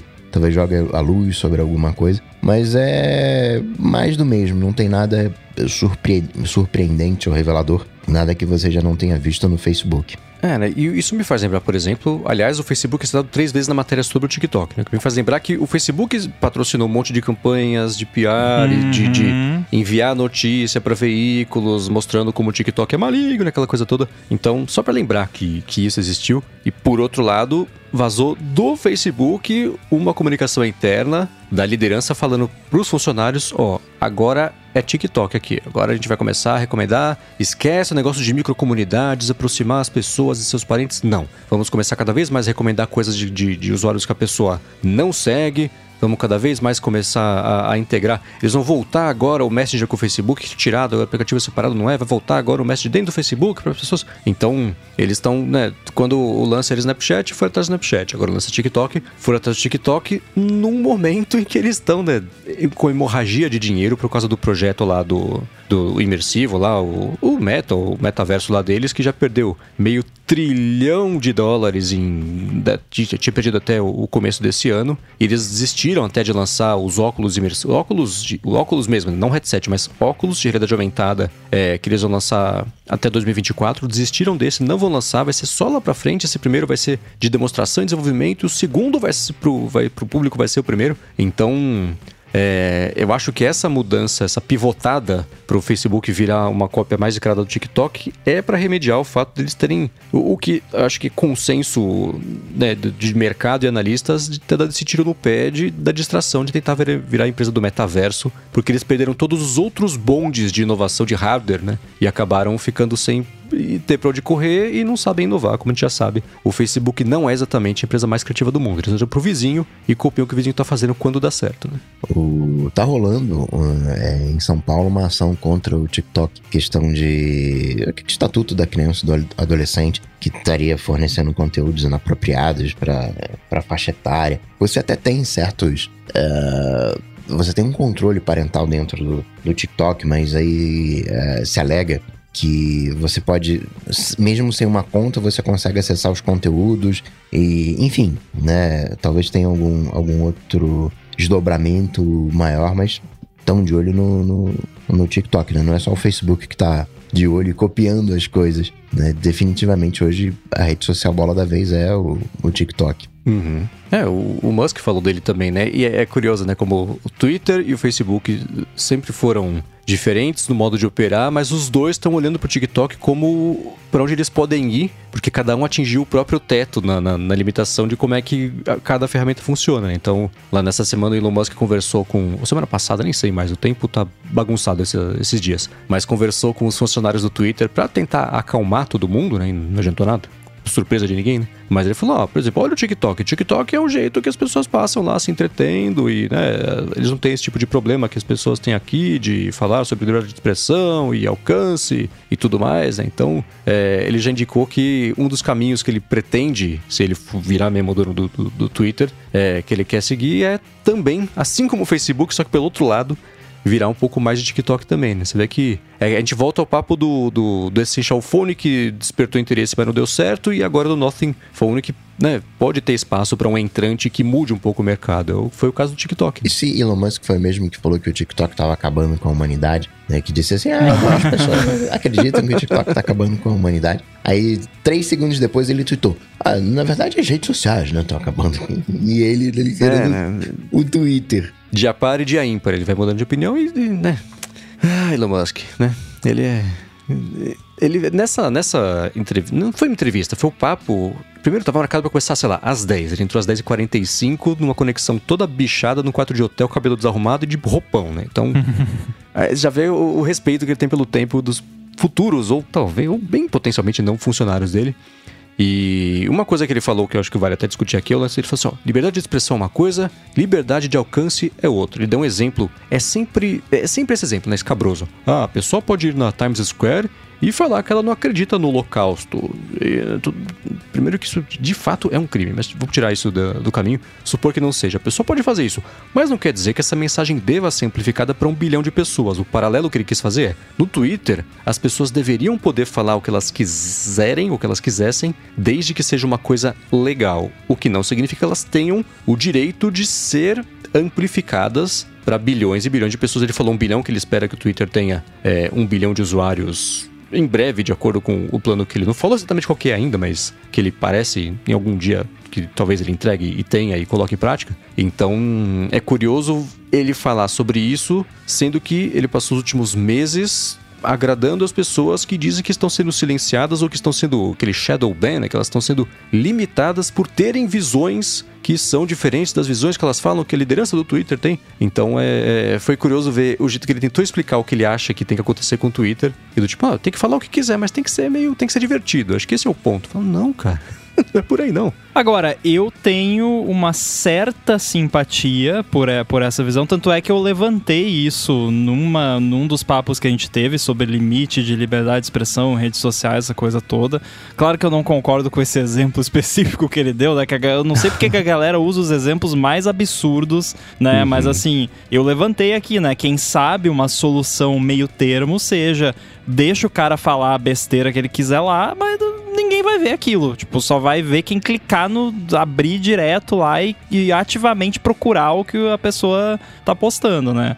Desde, de novo, né? Ainda desde que não esteja cometendo nenhum crime, incitando né, vi- violência contra alguém ou algum grupo, essas coisas que a gente sabe que já são até crime, né? Então, mas assim, o cara tem uma opinião idiota lá, que, que né, enfim, deixa o cara falar lá, mas ninguém vai ver, né? não vai aparecer em feed nenhum nem nada. Eu acho um bom meio termo. Agora, a dificuldade é você fazer isso na prática, né? Se fosse como era o Twitter no começo, que é como toda rede social deveria ser, porém não é condizente com os negócios, né? Que no, o Twitter no começo não tinha recomendação, não tinha algoritmo. Você seguia quem você quisesse e você via tudo que todo mundo que você segue posta em ordem cronológica. É isso. Simples Saudades. assim. Pois Chama é. Tweetbot hoje. Exatamente. Não, mas o, tweet, o, o Twitter voltou com a timeline order, não voltou? Voltou, voltou. É, Mas ainda eu tem uso né, assim. algoritmo. coisa- O lance de Sim, anúncio sim, sim. nem me incomoda. Tipo, claro, tem que, né, alguma coisa tem que pagar as contas. Então, anúncio, beleza, bota anúncio. Agora, era muito melhor e aí a, a rede social, ela tem muito mais digamos assim, liberdade de dizer, né, e propriedade em dizer que não, nós não estamos dando uma plataforma para pessoa expor opiniões X, que, que a enorme maioria das pessoas acha que não deveriam ser expostas. Porque aí você, beleza, a, a pessoa tá usando a sua plataforma, você não tá amplificando a- aquilo, que é.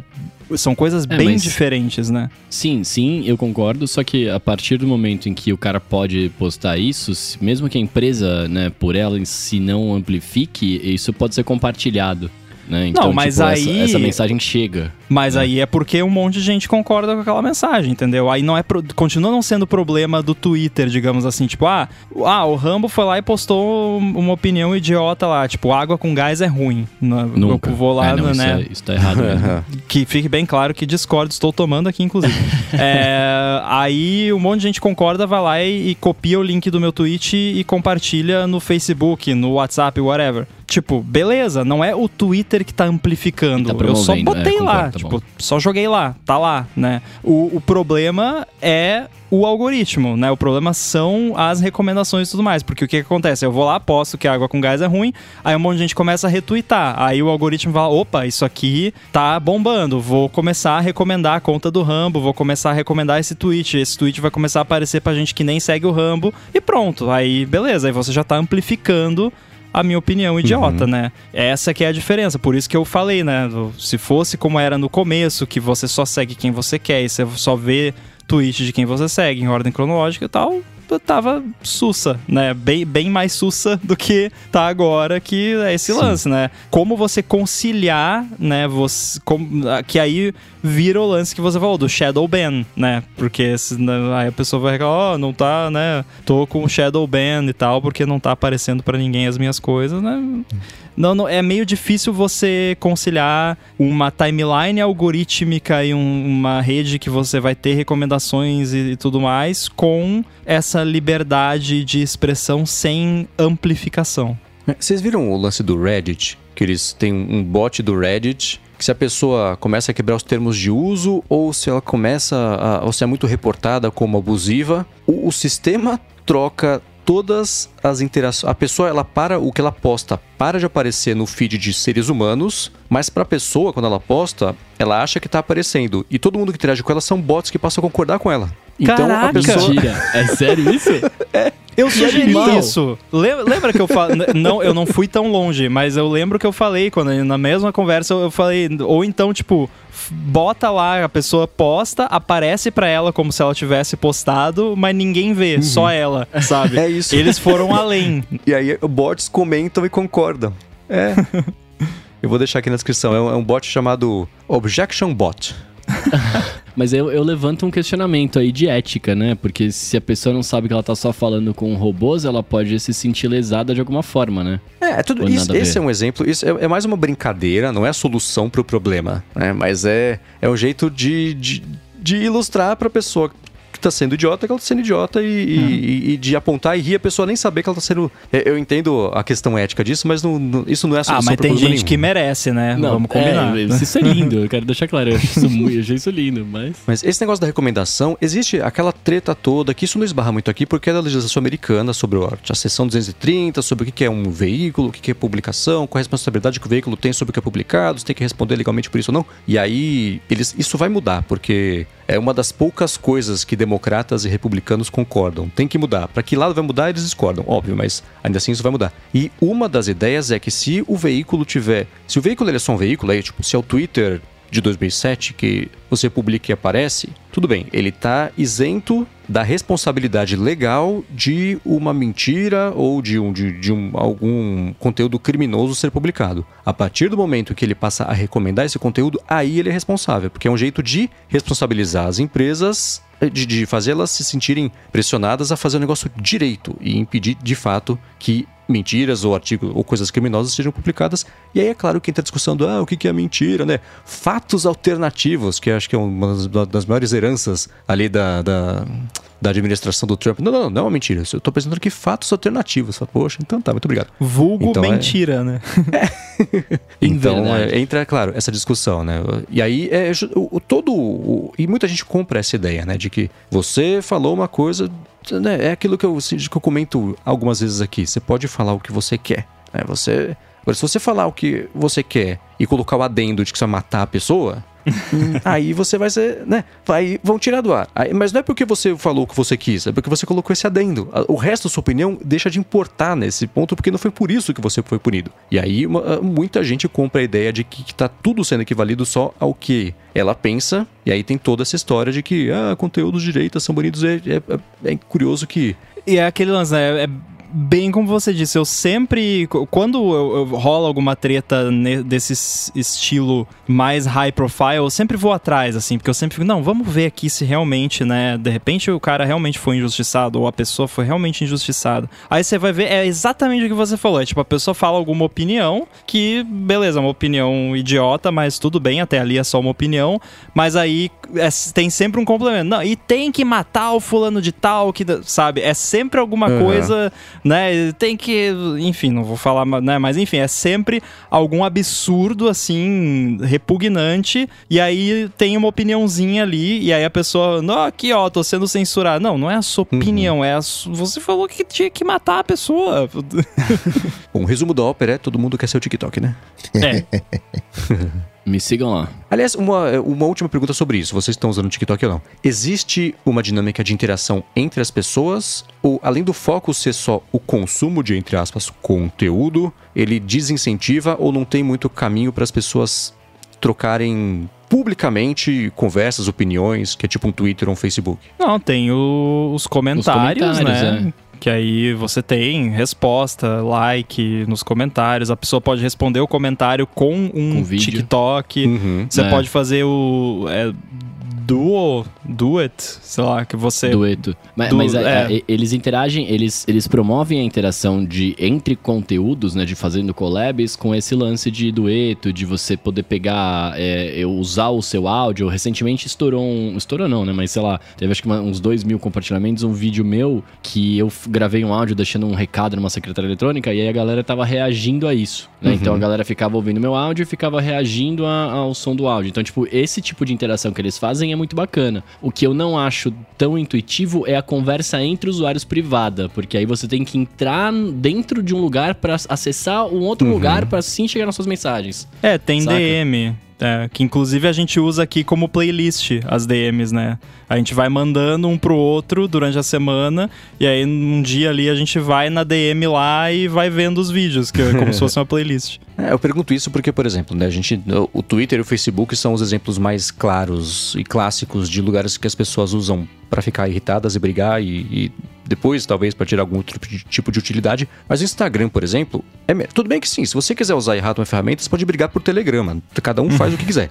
Mas o, o Instagram tem Nossa, seria a briga mais chata do mundo, né? Mais briga demorada, por né? telegrama. É, Mas eu digo isso porque no Instagram tudo bem, deve existir briga do mesmo jeito, as tretas políticas, tudo mais. Só que tem polêmicas. A pessoa publica a coisa, publica o conteúdo que é pra, geralmente é para ser polêmico, mas é, a gente não pensa em Instagram, pelo menos eu não penso em Instagram quando eu penso em, em- nessas brigas mais abusivas que acontecem e tóxicas que acontecem no Facebook e também no Twitter. Eu perguntei do TikTok porque o TikTok espertamente me parece que o foco que ele tenta colocar no uso da ferramenta é de criação e consumo de conteúdo. E só, sem interação direta entre usuários e sem que isso seja o, o foco do post, né? Que seja uma, um holofote para briga e, e, e sim para o conteúdo. Então, é, para o Twitter, como é que ele faz isso, né? Se o foco do Twitter é conteúdo, é texto, é interação. É, por isso até o TikTok falou, é, eu, eu achei ótimo que eles publicaram eu não sei se eles colocaram algum documento ou se eles só se classificaram como isso essa semana no, no- em notícias, mas falaram assim: não, gente, rede social é o Facebook. A gente não é um Facebook, a gente não é uma rede social, a gente é uma plataforma de entretenimento.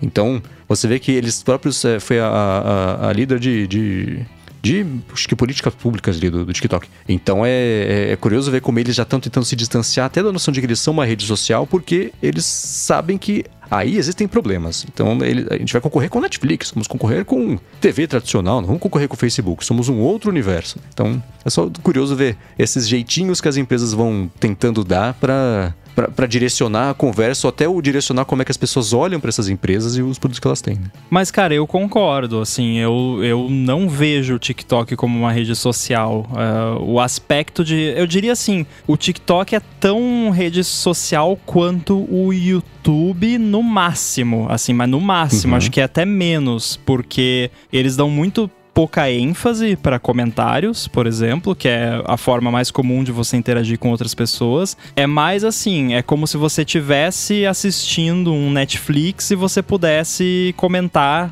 com outras pessoas que estão assistindo a mesma coisa que você. E Uhum. o que você falou das ferramentas e deve ter briga no Instagram e por Telegrama e tudo mais. Eu vejo às vezes os comentários de coisas no, no TikTok, porque muitas vezes você vê ali um vídeo engraçado e aí você vai ver os comentários e, e fica mais engraçado ainda, porque o pessoal, Uhum. né? é, amplifica ainda mais a, a graça da coisa. E, cara, eu acho que eu nunca vi treta assim. Claro que assim, algoritmo, Tem, né? tem. O conteúdo que eu acompanho e tal, né? O Bruno já falou que ele já viu. Eu nunca vi no, no tipo de conteúdo que eu acompanho lá, que, que é bem variado até, tem coisas mais de humor, coisas menos de humor. Geralmente é assim, a galera dando risada, a galera fazendo piadinha com o conteúdo que, que viu, ou então pedindo pra pessoa falar de algum assunto específico, assim, nada muito, né? Com certeza se procurar você acha, mas eles não enfatizam muito, assim, é de fato é um- uma plataforma de entretenimento que você assiste as paradas lá e se você quiser, você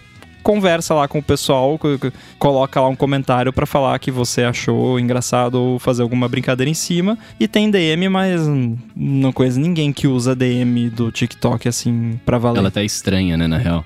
É. Mas o lance de comentário que você falou, Rambo, sim, eu, eu concordo também com o que vocês estão falando, eu concordo com esse posicionamento. Eu acho que ela é um, um, um, um bagulho de consumir conteúdo muito comparável com o YouTube, só que de vídeos curtos, né? Tanto que o YouTube fez os shorts pra competir com isso, né? Exato. É, Mas o lance de, de tretas, de comentários, etc., cara, isso vai rolar dependendo do assunto que tá sendo falado, né? No- nos meus vídeos rolou uma treta por conta de fandom de personagem de desenho, saca? Ah, mas daí também não tem como não, né? É, exato, exato. Mas esse tipo de coisa vai acontecer em qualquer lugar, né? Então é. E você é- atua num mercado que as pessoas são mais apaixonadas por natureza, pelo que elas Exato. consomem. Ah, né? sim, sim. tipo, sim, o tipo sim. de coisa que você esperaria que as pessoas estariam brigando em 2022. Futebol, religião e política. O que elas estão brigando? K-pop e anime. Exato. E é uns caras de 40 anos, né? Nem a criança. Exatamente. é. Muito bem, partindo pro hashtag AlôADT, mas antes quero agradecer a Express ExpressVPN pelo patrocínio desse episódio do Área de Transferência. A ExpressVPN oferece duas grandes vantagens, que são uma conexão segura para você navegar e a possibilidade de você usar a internet como se estivesse em outro país, em qualquer lugar do mundo. A privacidade, todo mundo já sabe. Quando você se conecta, especialmente em um Wi-Fi público, não é nada impossível e nem muito difícil, na verdade, é alguém se enfiar ali no meio da conexão e colocar seus dados trafegados em risco. No ExpressVPN você protege a sua conexão e você passa a usar o seu dispositivo, seja computador, seja celular, tablet ou até TV, com tudo criptografado. É como se você tivesse numa espécie de modo anônimo permanente. Isso quer dizer que ninguém consegue rastrear sua atividade e nem olhar para os seus dados trafegados. Já a parte de você poder se conectar como se estivesse em outro lugar do mundo é ótima porque você pode acessar o catálogo da Netflix como se estivesse nos Estados Unidos, por exemplo, que é diferente do catálogo né, que é disponibilizado aqui no Brasil. A mesma coisa para os outros serviços de streaming não é só de vídeo, como de música também. E o contrário também funciona. Então, se você tiver fora do país e quiser acessar um vídeo do YouTube, por exemplo, que só está liberado no Brasil, com a ExpressVPN você vai lá na lista, que tem coisa de mais de 100 países que ela oferece, seleciona Brasil, ativa e pronto. Você vai conseguir ver o vídeo. Uma preocupação que muita gente tem com VPN é como isso afeta a velocidade da conexão. E isso é uma coisa com a qual a ExpressVPN também se preocupa. Por isso, ela oferece uma conexão rápida, sem atraso, uma conexão estável, confiável e uma conexão segura ainda por cima. Para conhecer melhor a ExpressVPN, faz o seguinte, acessa lá expressvpn.com/adt e com esse link você vai ganhar 3 meses grátis na assinatura do plano anual. Você tem 30 dias para testar também e ainda por cima assinando por meio desse link você ajuda o podcast. Então acessa lá expressvpn.com/adt, garante os seus 3 meses de graça na assinatura do plano anual e começa a navegar pela internet de forma segura, sem ninguém bisbilhotando o que você faz. Muito obrigado a ExpressVPN pelo patrocínio desse episódio do podcast e pelo apoio a Gigahertz. Muitíssimo Valeu. obrigado. Valeu. Muito bem. Hashtag AlôADT, onde você vai lá no Twitter, coloca a hashtag AlôADT, faz a sua melhor pergunta para ter a sua melhor resposta. E foi o que fez o Guilherme Stocco, falando que fez uma viagem recentemente e quer armazenar todas as fotos no PC, né, além do iPhone e iCloud. Ele conectou no PC e na pasta do iPhone aparecem apenas 49 fotos. Imaginou que fosse um problema de cabo, né? Ali, o USB-A, né? O meio ali eh, assim, assim, né? O Lightning USB-A meio assim, assim. Eh, como é que ele importa essas fotos pro PC? Eu já adianto que eu não tenho PC. Se PC é o que, se PC é o que eu tenho imaginando que é, né? Um- Uma máquina não Mac. Olha, eu tenho um notebook Dell aqui que, que eu uso para algumas coisinhas raras, mas tenho, mas também nunca fiz esse processo. Agora, o meu irmão, é, para quem não sabe, né, ele tem o canal WR Kids aí no, no YouTube, sigam ele. Ele grava os vídeos dele até hoje, por incrível que pareça. A câmera do canal dele, que ele usa para os vídeos dele, é um iPad. E então ele faz muito esse processo de transferir as coisas e ele usa um PC lá. E que eu saiba, ele só pluga lá no, no PC e tá lá os negócios lá, né? Só que daí no caso é vídeo, não é foto. Eu lembro que já teve algumas tretas que eu ajudei ele até a configurar lá e tal. Agora, duas coisas. Uma é que você consegue baixar pelo iCloud.com, né? Que assim, eu acho que talvez não venha a versão de mais alta qualidade, tipo a versão crua ali, da, né, exatamente como ela saiu do iPhone, mas vale dar uma olhada nisso, iCloud.com, você entra lá, acessa com a sua conta, você baixa, e tem... Aí é que eu fico na dúvida, tem ainda iTunes para Windows ou, ou eu, ou eu tenho, não sei se é bug mental aqui ou se a Apple lançou um, um programinha separado para Windows que é só para você sincronizar as coisas do iPhone. Eu, eu sei que tem algum software da. Apple para isso. É, en- enfim. Então tem, né, tem software da Apple que você pode instalar, acho que até driver específico deve ter, né, porque o Windows ainda é um negócio que você tem que instalar driver, mas é o, são as sugestões que eu daria, assim, também de uma pessoa que não tem muita experiência com isso, pelo menos não recente. Não dá pra subir num Dropbox da vida e aí ele baixa no PC do Dropbox depois? Ou perde muita qualidade? Não, acho que dá na mesma que subir no iCloud, né? É, e vale também antes de tentar essas coisas, desliga o iPhone, liga de novo, desliga o PC, liga de novo. Tem algumas coisas Também é. que não fazem sentido. Tava, eu transfiro vídeos e vídeos grandes do iPhone e eu faço por fora, né, do- do- do padrão. E eu tava fazendo a transferência via Wi-Fi e eu resolvi, Ih, rapaz, esse vídeo aqui é grande, hein? vou colocar aqui o cabo que vai mais rápido. Conectei o cabo e aí o vídeo chegou sem som. Né? Tava transferindo o Wi-Fi no meio do caminho, cone- conectei o cabo, ele se resolveu, né? Transferiu só o que faltava, mas veio sem som. Aí transferi de novo e veio com som. Então existem, né? Ele tinha feito uma versão intermediária, provavelmente, pra fazer a transferência. E aí, como você cortou no meio, deu ruim, É, né? bagunçou lá, então talvez tenha alguma coisa aí, né? De 49 fotos, mas nada né, especial aqui, soa um, um- um sino. E né, joga né, no, no- Agora que o Telegram, pra quem é assinante, tem download rápido, né? Joga, empurra tudo pro Telegram Opa, como Dá pra arquivo. assinar o Telegram? Nem sabia Sim, que dava pra assinar. Dá, lançou essa semana. Legal. E- 24,90. Exato. E para quem usa né, como sistema de arquivos, e mas empurra como arquivo, não empurra como foto, que aí vai perder qualidade. Empurrando como Exato. arquivo, aí você vai ter a mesma qualidade que você tem, né, o- a original que você tirou a foto. Eu fui mandar um vídeo pro, pro Mendes essa semana no Telegram e a- eu achei legal que ele mostrou lá as duas opções, tipo, mandar rápido ou mandar com alta qualidade, né? achei. Manda rápido ou manda curioso. direito. É um outro. Exato, não dá pra fazer os dois. Mas é, é- é É engraçado isso, isso. Eu, eu gostaria que esses serviços fossem melhores em, tipo, medir a capacidade da sua conexão naquele momento, né? Porque, tipo, eu Uhum. botei enviar com a qualidade máxima e enviou em menos de um segundo, sabe? Porque eu tô no Ethernet aqui no 1 GB de, de conexão. É óbvio que vai enviar rápido. Então, tipo, nem me oferece a opção. Você já sabe Uhum. que eu tô numa conexão boa, né? Mas enfim, coisas, né, que, que poderiam ser melhores. É, isso me lembra quando a gente, né, na publicidade, essa brincadeira, né? Que tem o triângulo. Você pode fazer as coisas bonitas, pode fazer as coisas baratas e pode fazer rápido. Mas o cliente só pode escolher dois. Você faz bonito e rápido, mas ainda é barato. Ou você faz barato e bonito, mas ainda é rápido. Então tem. tem Cara, Telegram você troca bonito por com qualidade e isso se Uhum. aplica a absolutamente tudo na vida. Exatamente, né? Não só É. coisa profissional, coisa da, da vida mesmo, né? Tipo, o, a reforma do meu apartamento aqui foi boa e não foi barata, mas não foi também, né, muito cara, mas demorou pra caramba. Então, Uhum. é, tudo na vida você consegue aplicar esse triângulo.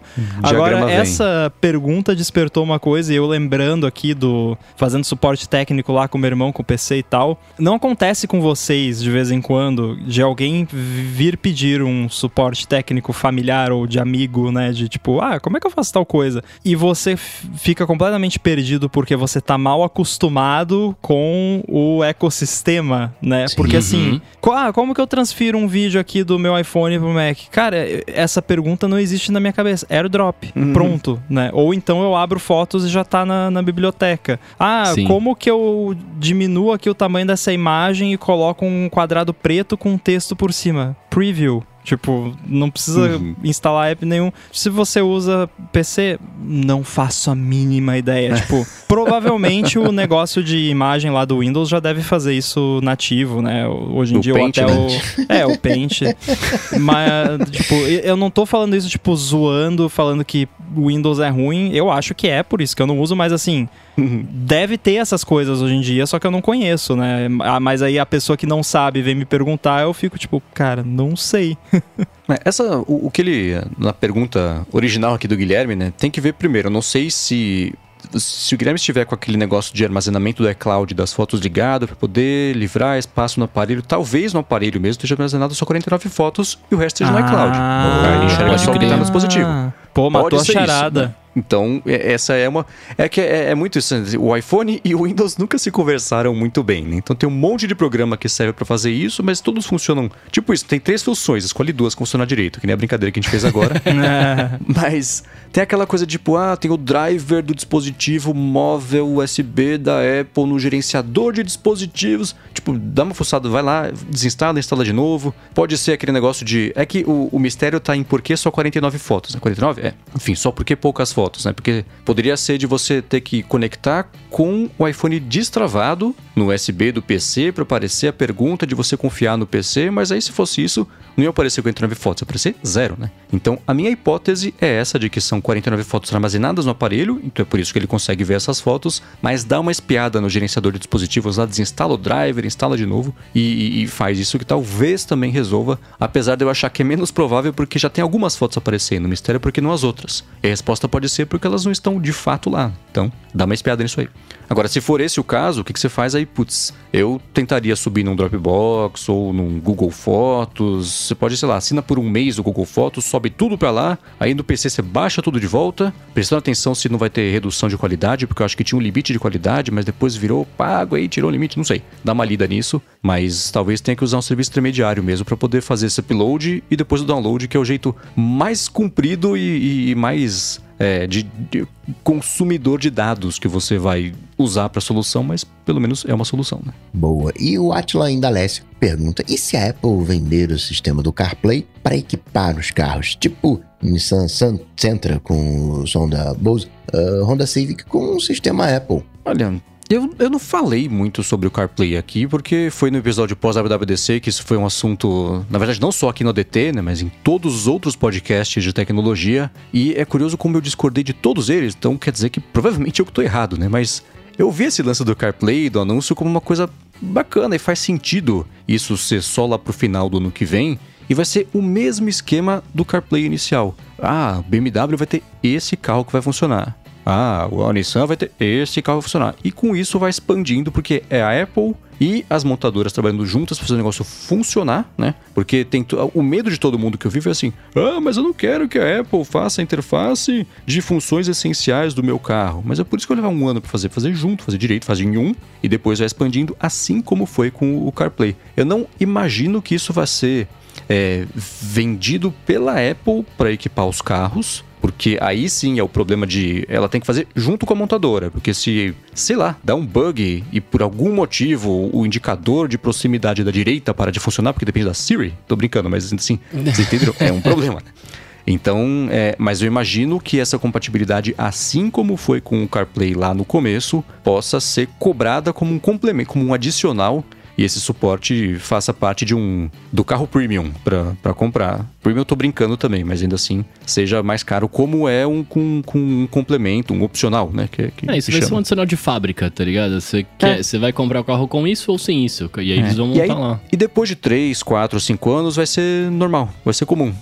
É o que eu imagino. Tem um detalhe aí, Mendes, que você falou: ah, o sensor de, de, de proximidade não está funcionando. Isso aí tem que ser como interface. Porque os carros, eles rodam um sistema operacional chamado é, uma, é, sistema operacional de tempo real, que é completamente diferente desses de computador, de, de smartphone, porque a gente acha que está dirigindo o carro, mas a gente não dirige um, um carro, né? O, o, troço é todo já é, computacional. Você pisa no freio, só é um indicativo de que você quer frear. Ele faz todas as contas e o, o freio acontece. Então tem um processador que faz isso, e isso é extremamente confiável, mesmo é que está em avião, então é, é, é, outra coisa. E isso para você fazer uma, né, obviamente é altamente validado, homologado. Então para fazer uma homologação dessa são anos e não diria que vão trocar esse cérebro do carro né, é, pelo iPhone. Não dá, é mais a interface mesmo, é, só, é a carinha. Sim, né? é um skin. Isso. É um launcher do, do CarPlay uhum. pro sistema do carro. Né? Que, é, que, que, seria, ah, vai ter um, um look, né? As, as, as janelas, né? vamos chamar assim porque não tem janela, mas né, o, o dashboard vai ter um look iOS, né? E talvez com uma integração uhum. maior. Mas aí tem aquele lance, né? Mas e se o cara tiver um, for, né, Android? Então, eu acho que para os carros finais, para as montadoras, acho que faz mais sentido ser um, entre aspas, uma telinha, né? um, um adicional. Ah, você quer, você tem um modelo né, de, de, de iPhone legal. Então, em vez de ter só essa telinha central, eu vou colocar para você mais duas, três telinhas que vão ter interfaces uhum. específicas que vão estar no iOS de alguma maneira. No iOS vai saber que tem três telas para ele exibir é, mensagens, enfim, três displays, e aí a coisa vai. Mas eu acho exatamente pelos modelos, né, pelos sistemas operacionais, pelos dispositivos móveis que, que existem, que seria um. Não vai ser o sistema CarPlay, é, uhum. né, vai ser um.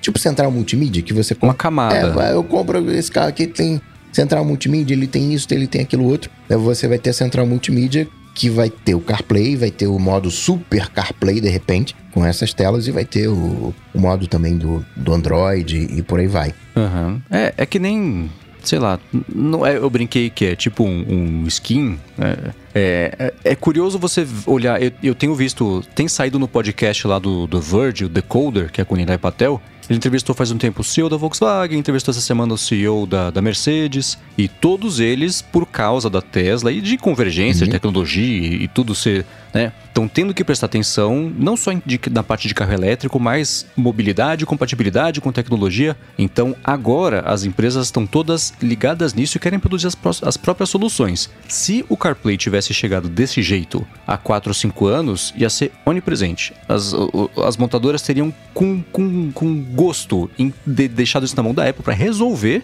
e elas se concentrando. Porque se você olha hoje, toda, toda não, né? Que eu não vi todas, mas as que eu vi, interfaces de entretenimento embarcado nativo de carro são pavorosas. A da Tesla é feia. As interfaces Nossa, da Tesla sim. Foi a maior decepção feias. que eu tive quando eu vi um Tesla pessoalmente pela primeira vez. Foi como a interface é horrorosa. Então, existe espaço para fazer o negócio bonito. Bonito, barato ou rápido? Tem espaço para fazer o negócio bonito, né? Então, rápido não vai ser, porque vai ser no final do ano que vem. Barato também não vai, né? Mas ainda assim, é... são coisas que eu acho que as montadoras agora também vão querer fazer, porque é um ponto de diferenciação e não vão querer deixar os dados, nem que seja só um skin que a Apple não tem acesso aos dados, ela vai ter acesso às informações de tomada de decisão para fazer a interface do jeito que ela é. Então eles não, eu imagino que elas não vão querer abrir esse tipo de, de, de acesso para ela também. Então por isso que está tão lá para frente, porque ela, ela se comprometeu publicamente a lançar os, os carros com isso e colocou na, ela sabe já quais carros vão ter isso inicialmente, mesmo não tendo compartilhado, mas colocou a pressão para cima das montadoras para gerar a demanda, né? E eu sempre desde o começo falei que fazia muito mais sentido para fazer isso do que fazer o carro completo com o tamanho da equipe que é do CarPlay,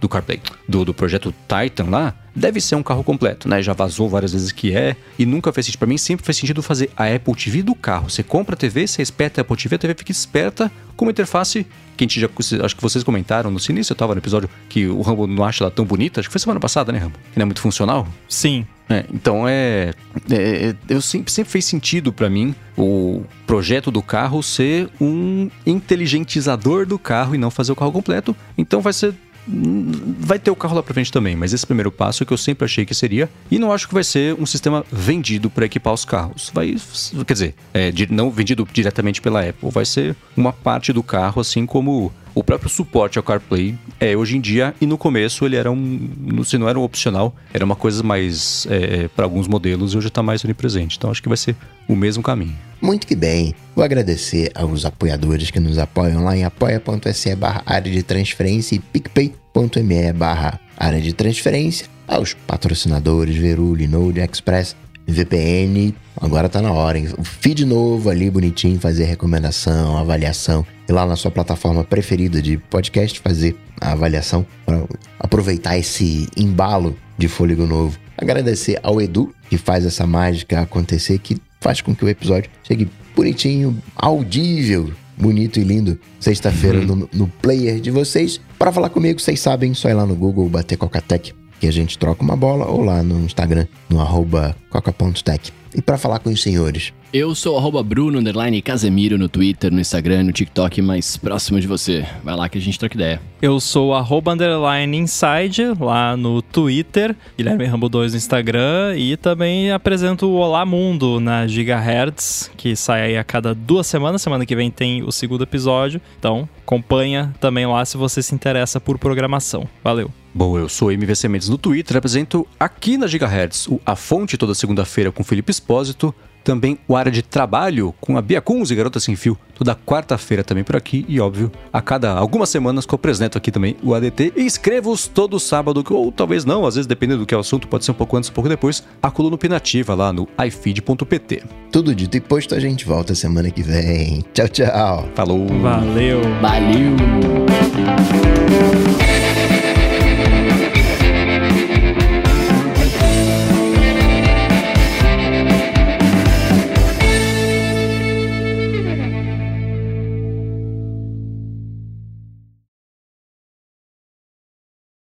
A única coisa positiva que eu tô tirando da minha Covid é o fato de eu estar usando o aplicativo de medicamentos, né? Aqui no, no Ah, beta do, ah. do iOS. E, cara, olha que bonitinho. Ele marca, ó, você registra os seus remédios, você pode pôr até fotinho deles, né? Que ele já vem com os ícones e tal. E é muito bacana, assim.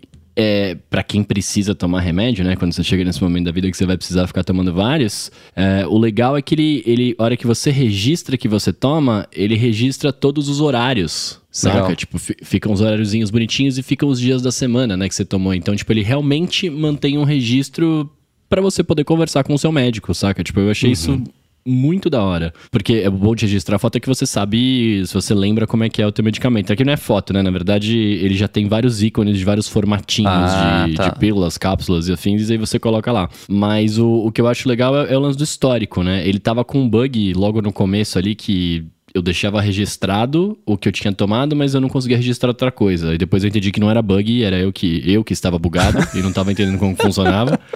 Aí eu aprendi que você consegue registrar o remédio se você esquecer no- de registrar no horário que você tomar, e você pode trocar o horário que você tomou, né? Falar, ah, tomei às 11h40, aí você vai lá e muda e tal. Então, cara, é, é, uma, é uma função de saúde bem legal, né? Pra, pra quem realmente precisa fazer track disso. Tipo, achei dano demais. Ah. Pois não, é. eu falei da foto porque a Larissa pergunta para os pacientes: toma algum remédio? Eu pensei, ah, eu tomo o Redodil com risquinho no meio, sabe? Tem outro que é vermelhinho, amarelo também. E não dá pra saber, né? É. Mas aqui, mas aqui você registra, né? Quando você vai. Tipo assim, eu, eu tenho que tomar um medicamento. Aí você vai, vai cadastrar ele, é, ele aparece lá, é uso diário, uso não sei o que, não sei o que, e aí você vai pondo todas as informações, quantas miligramas tem, se é com miligrama, qual que é a dosagem. Então você, você acaba colocando tudo. Então, se a pessoa tiver esse hábito de fazer o, o tracking, de, de, de colocar, as, implementar as informações, cara, é lindo. E até, por exemplo, é, graças a Deus, hoje eu não fico mais doente com a mesma frequência que eu ficava antes, né? Vocês sabem que eu ia direto pro hospital com dor de garganta.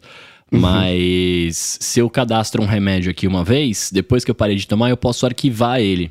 Então ele já fica cadastrado pra sempre. Então se eu voltar a tomar de novo de quando uma- tomou. com o histórico que eu já tomei, mas ele fica cadastrado o remédio. Então, quando eu for tomar de novo, é só eu desarquivar aquele remédio, como se eu pegasse a caixa do armário e volta pra minha caixinha, né? Interessante. eu tomo de novo e tal, não preciso ficar toda vez cadastrando de novo, saca? Então, achei bem... Achei... É é uma função, né, pra saúde e tal, mas eu achei muito da hora nesse sentido, né, de manter esse tracking e ser fácil de você poder voltar a usar, porque toda vez que você fica doente, você tem que cadastrar, é um saco. Você já tá doente, né, tem que ficar recolocando os nomes dos remédios e tal, não, já tá aqui, achei bem legal. E esse deve ser um problema difícil de resolver direito. Primeiro, porque a responsabilidade para isso funcionar direito é gigantesca. A pessoa vai morrer se você não fizer isso direito, né? E eu lembro. É, depende o, o remédio e o que a pessoa Ah. tem, né? É, mas assim, né? Ah, esse aplicativo só, fu- é só indicado para pessoas que vão tomar remédios que não importam. Aí não precisa, né? é só para remédios recreativos. Então, aí, mas eu, eu tô pensando como lá no comecinho dos primórdios do iPhone, né, que mal tinha, ninguém nem pensava nesse tipo de necessidade que ele ia resolver. Eu lembro que um, um, um cara que trabalhava comigo, o pai dele precisava tomar um remédio a cada X tempo e não tinha nem como criar lembretes recorrentes, nem, nem aplicativo de, de criar coisas, alarmes recorrentes, então ele cadastrava, tipo, alarmes. Então, sei lá, às 8, Sim, às 9 e meia, às 11, e era todo dia assim, e ele ficava ligando de novo, porque não tinha nem alarme recorrente também. Então, que- olha quanto tempo, né? Levou tipo 10 anos para começar a aparecer a função que resolve esse problema específico, apesar de que hoje em dia, claro, tem aplicativos que fazem isso. Agora, o, o- ele você pode esta- é, cadastrar um lembrete, né? E aí tá tudo quieto. Aí se fosse o Nothing Phone acender um monte de luz para você lembrar que você tem que tomar o remédio, certo? Chega numa notificação mesmo. É, quando você, quando você coloca, por exemplo, no meu aqui, no meu caso, eu deixo eu só mudar o dia, né? Tipo, eu, tô- tô- eu vou tomar por cinco dias esses medicamentos, né? Então hoje eu tomei, todos aparece aqui escrito, é, todos os medicamentos de hoje foram tomados, blá blá blá. Tá. Se eu mudo pra, se eu mudo pra amanhã, fica registrado o horário que eu tinha que tomar. Então eu tomo uma da manhã. Entendi. Então fica registrado ali e quando dá uma da manhã vem um lembrete do aplicativo de saúde. Um lembrete não, né? Uma notificação do aplicativo de saúde E deve falando, ser, inclusive, na aquela hora. notificação alerta crítico, né? Que Uhum. by- dá bypass no não perturbe tudo. Eu confesso que eu não reparei. Mas eu acho que sim, porque o meu, o meu telefone entra em não perturbe às 10 da noite. Então, e ele me notifica. Ah, então, eu acho que sim. E É, eu- quando chega eu a notificação, você tem ações do tipo, já tomei, ou me lembra daqui cinco minutos? Não, ou se você é elas são? antes, ele nem notifica. Por- Se você tomar Ah, antes e tá. registrar, né? Você tomou Sim. e Ah, registrou. mas se Tipo, você eu tô- não. Quando vem a notificação. Chegou a notificação, é. É rápido de Não, você, aí, tipo. é, eu, eu- eu não sei se é beta, mas se eles vão mudar isso depois do beta, mas agora vem a notificação, você abre, ele é, abre o aplicativo de saúde. Aí você vai lá e registra. Porque pra você registrar, ó, vamos, pra quem tá vendo no vídeo aqui, é, eu abri o aplicativo, eu clico aqui no que eu tenho que tomar, e aí ele vai mostrar todos os meus medicamentos né, que eu tenho que tomar. Entendi. E aí tem, tá escrito assim, é, consumi, é, não consumido ou consumido. Se eu apertar em consumido, ele registra que foi consumido e vai sair daquela listinha. Se eu apertar Tá. em não consumido, eu, eu esquipei aquele dia. Saca? Tipo, ah, entendi. Eu queria saber se era como lembretes, por exemplo, que você fala assim, putz, me lembra daqui uma hora, ou me lembra amanhã, ou beleza, já não, fiz. não, ou cancelar. não tem essa. Por enquanto, acho que por enquanto não tem essa opção, mas é que eu acho que remédio você não pode, teoricamente, falar que você vai tomar daqui uma hora, né? Porque se eu esqueci de tomar no horário correto, teoricamente ele tem Uhum. que mudar pra próxima vez que eu for tomar certo, o que não aconteceu, porque ontem eu tomei depois da uma hora e ele não. E hoje ele me lembrou uma hora. Uhum. Aliás, quando deu 15 pra uma, ele, ele notificou, ele falou: ó, daqui a pouco tem que tomar. É, e faz sentido o aplicativo não incentivar você a pensar que você pode deixar para tomar daqui a uma hora. Então ele tem que, tem que Uhum. apelar para o imediatismo, né? Tá. Mas é legal, porque, por exemplo, eu posso exportar a lista de medicamentos. Então ele já exporta um PDF que eu posso mandar direto pro médico, né? Tem uma opção. Uhum. Então ele vem aqui como se fosse uma receita com o que eu tô tomando. Que né? legal, tô cadastrando aqui, você monta, você monta a, a cápsula do, do comprimido, tipo, ah, o- um lado é azul, o outro lado é, é branco, né, e tal. É. Eu tô cadastrando aqui, eu tomo um remédio só, de uso contínuo todo dia, e é um por dia, então, tipo, eu não preciso disso, mas eu tô cadastrando aqui só pra, pra ver como é que é. Daí Uhum. a gente vai ter mais um, um ponto aí de, de alguém que usou só pra... Boa. curioso pra ver como é que funciona o negócio. É bem legal, cara. Quando eles mostraram essa, essa coisa na WWDC, eu, eu, eu achei muito legal. Eu falei, nossa, que da hora, né? Eu falei, que pena que eu. Que pena não, ainda bem que eu não tomo nenhum remédio, né? Mas que eu não vou, não vou ter utilidade. Aí peguei Covid. que eu não tomo nenhum remédio. Não, não, é, não, Nossa. não, não, exato. Que pena não, desculpa. Olha que a eu falta falei. Olha aí, ó, olha aí, ó, tá É. vendo aí o karma? é, exato. É a hipocondria. nome do aplicativo. Mas muito da hora. Ah, ó, aqui aí, quando eu abri aqui, talvez você já tenha mostrado isso, mas aí se eu toco, aí já tem a opção aqui. Eu posso colocar que eu pulei ou que Uhum, eu é, tomei sim. o, o remédio, né? E aí, no caso, Sim. ele registra no horário atual, né? Em vez do, do horário que seria o, o normal. Exato. E aí, se você. Você pode colocar a quantidade, por exemplo, hoje eu, hoje eu sprayei três doses da, da bombinha, né? Então, ó, isso aqui é, é a minha. Como é que chama? Se você clica em cima do medicamento, ele te mostra um gráfico da semana que nem do sono, de, de uso, tá vendo? Então, tipo, é que aqui não dá pra ver na tela direito, mas na segunda-feira eu sprayei a bombinha duas vezes. Hoje, quarta-feira, eu sprayei quatro. Né? Então ele vai mantendo esse tracking. Se você precisar falar pro seu médico, ah, quantas vezes você tomou um remédio, usou a bombinha de água, fez tal coisa, você consegue olhar aqui, saca? Tipo, eu ach- achei isso bem, bem da hora mesmo. Porque é uma parada que você não vai lembrar se você não apertar. Quantas vezes você- a bombinha? Tipo, quantas borrifou a bombinha? Mano, várias. né? É, Acho que o principal desafio ideia. desse aplicativo nesses casos é isso: é a facilidade de você cadastrar, especialmente se for vários remédios ou coisa que não tem um, um horário específico para tomar, que seja coisa. Né, você toma um remédio para resolver o sintoma, então aí, dependendo do remédio, você pode tomar mais de algumas vezes por dia. Então acho que o desafio é isso, né? Você fazer a interface simples o suficiente para não ficar chato de cadastrar, porque ninguém vai cadastrar, mas avançado o suficiente para poder é, é, apelar tanto para o usuário que tem uso contínuo, como o Rambo falou, que tudo bem que o dele é é diferente porque é um por dia e não precisa, mas ainda assim, para quem toma vários por dia, aí tem que ser É, fácil. mas se é uma cadastrar. pessoa mais velha, por exemplo, que, que não lembra, de fato, né? Pode É, minha mãe acontecer. não lembra. Né? É, Minha mãe toma um e- remédio por dia. Ela toma alguns por dia também, mas ela sempre esquece. Inclusive, eu faço todo um, um ritual aqui bonitinho pra tomar de manhã, porque eh, pode acontecer das duas uma, ou eu esqueço de tomar, ou pode acontecer de eu tomar duas vezes. Se eu tomar duas vezes, vai dar ruim. Então, né, o negócio que você falou isso é importante, né? É importante também não falar pra tomar o que já tomou, porque tem remédio que você Uhum. tomar dois, você já morre, né? Uhum. Esse é um deles. Então, assim, tá, mas tá aqui, botei, vamos ver o que acontece. Eu achei ok a interface. Agora, eu vi alguém comentando até essa semana algo assim. Eu fico olhando, pra quem que isso seria muito útil? Que eu acabei de falar, uma pessoa idosa, né? Cara, é muito complicado. E, Então, e, fica, e fica escondido É. no, no app Health. Essas, é, tipo, tá, eu entendo, faz todo sentido ficar dentro do app Health. Agora, a Apple tem que sacar também que tem gente que usa o device que não sabe o que tá fazendo. Uhum. A pessoa não vai achar o negócio aí. Coloca É, na não. home screen lá medicamentos. Pronto. Abre, Exato. é só um atalho para essa parte do, do health que, que só aparece isso, não aparece todo o resto, porque a pessoa não vai achar isso aqui, é muito complicado. É, o Health tem que ser o centralizador de dados, mas não a Sim. única interface onde você pode fazer tudo isso, né? Cadastrar corrida, yoga e ciclo menstrual e, e remédios do contínuo. Aí não, né? O bom é que assim, o Health Kit é, é o back-end do app Health. E é uma API também. Então eu imagino que apps que já existem, de, verdade. que deve existir milhares de, de apps de medicamentos por aí, vão poder integrar com, com esse sistema e aí, né, criar uma interface bonitinha em cima disso, que talvez até seja, de certa forma, a estratégia da Apple de tipo, em vez dela fazer tudo já para o usuário final prontinho ali, empacotado, ela cria o Health e, e as APIs por trás que são o back-end, e aí os desenvolvedores vão lá e fazem versões né, mais amigáveis em cima disso. Eu tô caçando aqui no Health, que eu não tô com o beta instalado ainda, pra ver se tem qualquer tipo de menção a medicamento e não tem.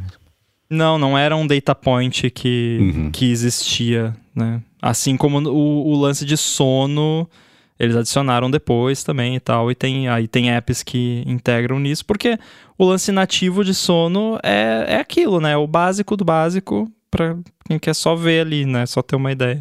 Mas é legal, é bem, bem da hora. Não, eu achei, achei bacana, né? Para depois que você consegue achar. Eu até vi aqui que tem, tipo. Tem o log, né? Que aí tem o medicamento que eu cadastrei. E aí tem, tipo, as needed medications, que eu imagino que seria aqueles remédios que você só toma de vez em quando. Mas se eu toco em as needed medications, ele abre uma tela com o, o remédio que eu cadastrei, que, é, que não é as needed. Então Putz. não entendi o que. Beta 2. É, exatamente.